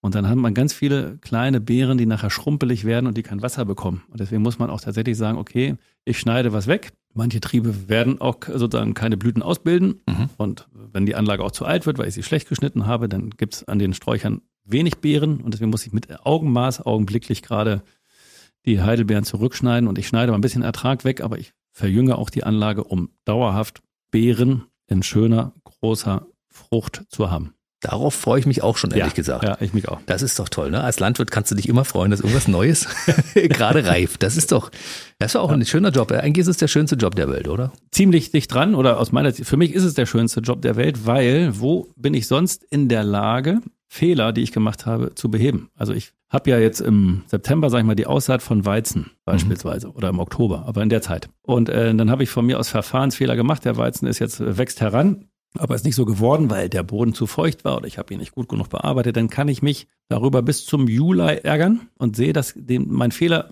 das ist natürlich das von mir aus das nicht so schön. Ich, den Fehler sehe ich jeden Tag, weil nicht so viel draus geworden ist. Die Kultur leidet, beim Spargel aber genauso. Dann muss ich nur ein paar mehr Jahre durchziehen. Aber jetzt, wenn ich das mal beziehe auf den Getreideanbau, und dann kommt die Ernte. Tag der Wahrheit, Zeugnisvergabe. Hm. Und wenn das Zeugnis durch ist, habe ich aber die Gelegenheit, den Fehler nicht zu wiederholen. Also ich sehe innerhalb von zwölf Monaten, was ich gemacht habe, muss damit leben, ernte es, kann mich auch darüber freuen, dass alles gut gegangen ist. Oder auch nicht. Aber, oder auch nicht. Hm. Und eine Sache ist noch, aber, aber genau, das finde ich ist das Tolle dabei. Ich habe innerhalb von zwölf Monaten ein Zeugnis bekommen und kann mich darüber freuen und kann mich darüber ärgern, aber ich kann es dann wieder verändern. Und eine Sache ist noch, wir Landwirte denken nicht in Quartalszahlen. Das ist auch noch ganz wichtig, finde ich. In der Landwirtschaft muss man tatsächlich in Generationen denken, weil ich ja den Betrieb idealerweise von mir aus an meine fünf oder vier oder also an meine, einer meiner Töchter weitergeben könnte. Mhm. Und dann muss der Betrieb ja auch noch Ertragskraft sein. Der Boden darf nicht ausgelaugt sein. Der Boden darf nicht von mir aus vergiftet sein, wenn man darüber äh, reden will Mhm. oder äh, spargelmüde sein. Also ich muss, deswegen sage ich das nochmal, ich muss nachhaltig wirtschaften und nachhaltig geht nicht in Quartalszahlen. Naja, das machst du ja ganz richtig. Und ich hoffe, dass sich einer deiner drei Töchter überreden lässt, später den äh, väterlichen Betrieb auch zu übernehmen. Dass es anders läuft als bei dir damals, weißt du? Ja. Das wäre wünschenswert, aber es ist noch lange Zeit hin. Na, mal gucken, wer es macht. Clementine, Celeste oder Coco. Genau. Sehr gut. Klingt, klingt alles im Namen dann auch gut, ne? so, jetzt sag mal ganz kurz für alle Leute, die sagen, was, bis jetzt kannte ich nur Belitzer-Spargel, Creme kannte ich gar nicht, aber der Malte ist so netter. Ich möchte mich informieren. Kann man das mal irgendwo sehen? Gibt es Internetseite, gibt es Instagram, gibt es Facebook? Wo findet man ihn denn? So ist es. Also wir sind bei all den genannten, bei Facebook, bei Instagram, ähm, was hattest du noch genannt? Also Internet. im Internet sind wir auch, genau. Es gibt auch einen kleinen Podcast, den wir machen, aber da geht's Darüber haben wir noch nicht gesprochen, das Nee. müssen wir gleich noch machen. Erzähl mal kurz die Internetadresse erstmal. Genau, www.spargelhof-kremmen.de. Und darunter findet man das Ganze auch bei Instagram und Richtig. Facebook. Und da findest du auch alles äh, Mögliche, also Aktuelles oder einfach nur äh, bei Google suchen. Und da die Google-Suche halten wir auch aktuell mit Beiträgen. Also alles das, was wir so machen, ob wir nun gerade geschlossen haben oder dass wir geöffnet haben. Und äh, bei der Eisbahn hatten wir ja zum Beispiel diese tollen Eislaufpaar, das tolle Eislaufpaar Robert Kunkel und Annika Hocke, die jetzt äh, zum Abschied gekommen sind. Äh, zum Weltmeister Abschluss der sogar, war? nehmen jetzt an der Weltmeisterschaft teil. Mhm. Und genau, und das darüber informieren wir natürlich auch. Man kann auch ein Newsletter abonnieren, aber auch dazu findet man dann den Link äh, auf unserer spargelhof-kremmen.de Seite. Sucht unbedingt bei Malte Fuchs auch mal nach Bildern. Dann wisst ihr auch, warum ich den Pin-Up-Kalender angesprochen habe. Das muss an der Stelle kurz gesagt werden. Und das Letzte, was wir jetzt besprechen, ist Ja. ganz kurz euer Podcast Ja. Stadt, Land, Tacheles. So ist es. Da gibt's also Wissenswertes über die Landwirtschaft in Kremmen und Umgebung zu erfahren. Den machst du mit einem Partner. Richtig, mit dem Florian Harzer. Das hat sich mal so herausgestellt. Der kam mal mit einem, mit einem Freund zum Spargelhof und hatte interessante Fragen gestellt. Und bin ich mit dem umhergefahren. Hat auch einen landwirtschaftlichen Hintergrund. Der Florian hat mal Landwirtschaft studiert, ist aber in die Industrie gewechselt, hat aber nie den, das Interesse an der Landwirtschaft verloren. Und da geht es eigentlich darum, einerseits, wie du es ja gesagt hast, in Krem ist ja eigentlich immer was los, gibt immer irgendwie was Neues, gibt, wir sind immer in Action. Das einerseits mal mitzuteilen, was uns gerade bewegt und dann natürlich auch aktuelle Themen mit einzubringen und einfach mal zu sagen, was ist draußen los, was ist in der Stadt los, wie wird's aufgenommen und da so ein bisschen zu informieren und das zu versuchen, nicht zu fachchinesisch, sondern so Volksverständlich. Dass, ja, volksverständlich, dass meine Mutter das auch versteht. Das darf ich so sagen. Also da sind auch solche Themen wie Bauernstreik zum Beispiel Ja. mal besprochen, wo man sagt, äh, warum machen die das überhaupt? Was fordern die Landwirte von der Bundesregierung? Zum Äh, Beispiel. welche Reaktionen haben die Proteste ausgelöst, etc. Gibt es Folgen dazu? Das Ganze heißt Stadt, Land, Tacheles mit euch beiden. Sehr informativ für alle, die das mögen. Ich weise an diesem Podcast auch auf andere Podcast-Formate hin. Solange Sie unseren Podcast hören, dürfen Sie auch die anderen genießen. Jawohl. Ich werde, wenn, wenn mich Florian fragt, und was hat dich so bewegt äh, diese Woche, dann werde ich sagen, es hat mich BB Radio und Jens Hermann bewegt. Ja, es war toll. Ja? Bisher hatten wir, glaube ich, eine gute Zeit. Und wir werden also irgendwann einen zweiten und einen dritten Teil machen, weil da schlummern noch diverse Geschichten in dir, die du einfach jetzt, wenn du zum Beispiel im Auto nach Hause fährst, gesagt hast, das habe ich gar nicht erzählt. Das kann gut sein, aber du machst das auch wirklich sehr, sehr geschickt und sehr gut. Also ich äh, habe mich hier äh, sehr wohl gefühlt. Schön. Und ähm, würde mich freuen, wenn du mich tatsächlich nochmal einlädst. Und ich werde jederzeit äh, sehr gerne kommen und werde alles stehen und liegen lassen, wenn du rufst. Und ich rufe, darauf kannst du dich verlassen. Bei mir war Malte Vogt heute Geschäftsführer vom Spargelhof Kremmen und einer der Top-Unternehmer im Land Brandenburg. Mach bitte unbedingt weiter so. Ich gucke immer mit interessiertem Blick nach Kremmen und pa- guck mir an, was da so passiert und freue mich immer, wenn es wächst und gedeiht. Vielen Dank. Ich werde deine Worte in mir tragen. Bis zum nächsten Mal. Der BB Radio Mitternachtstalk. Jede Nacht ab 0 Uhr. Und jeden Freitag der neueste Podcast.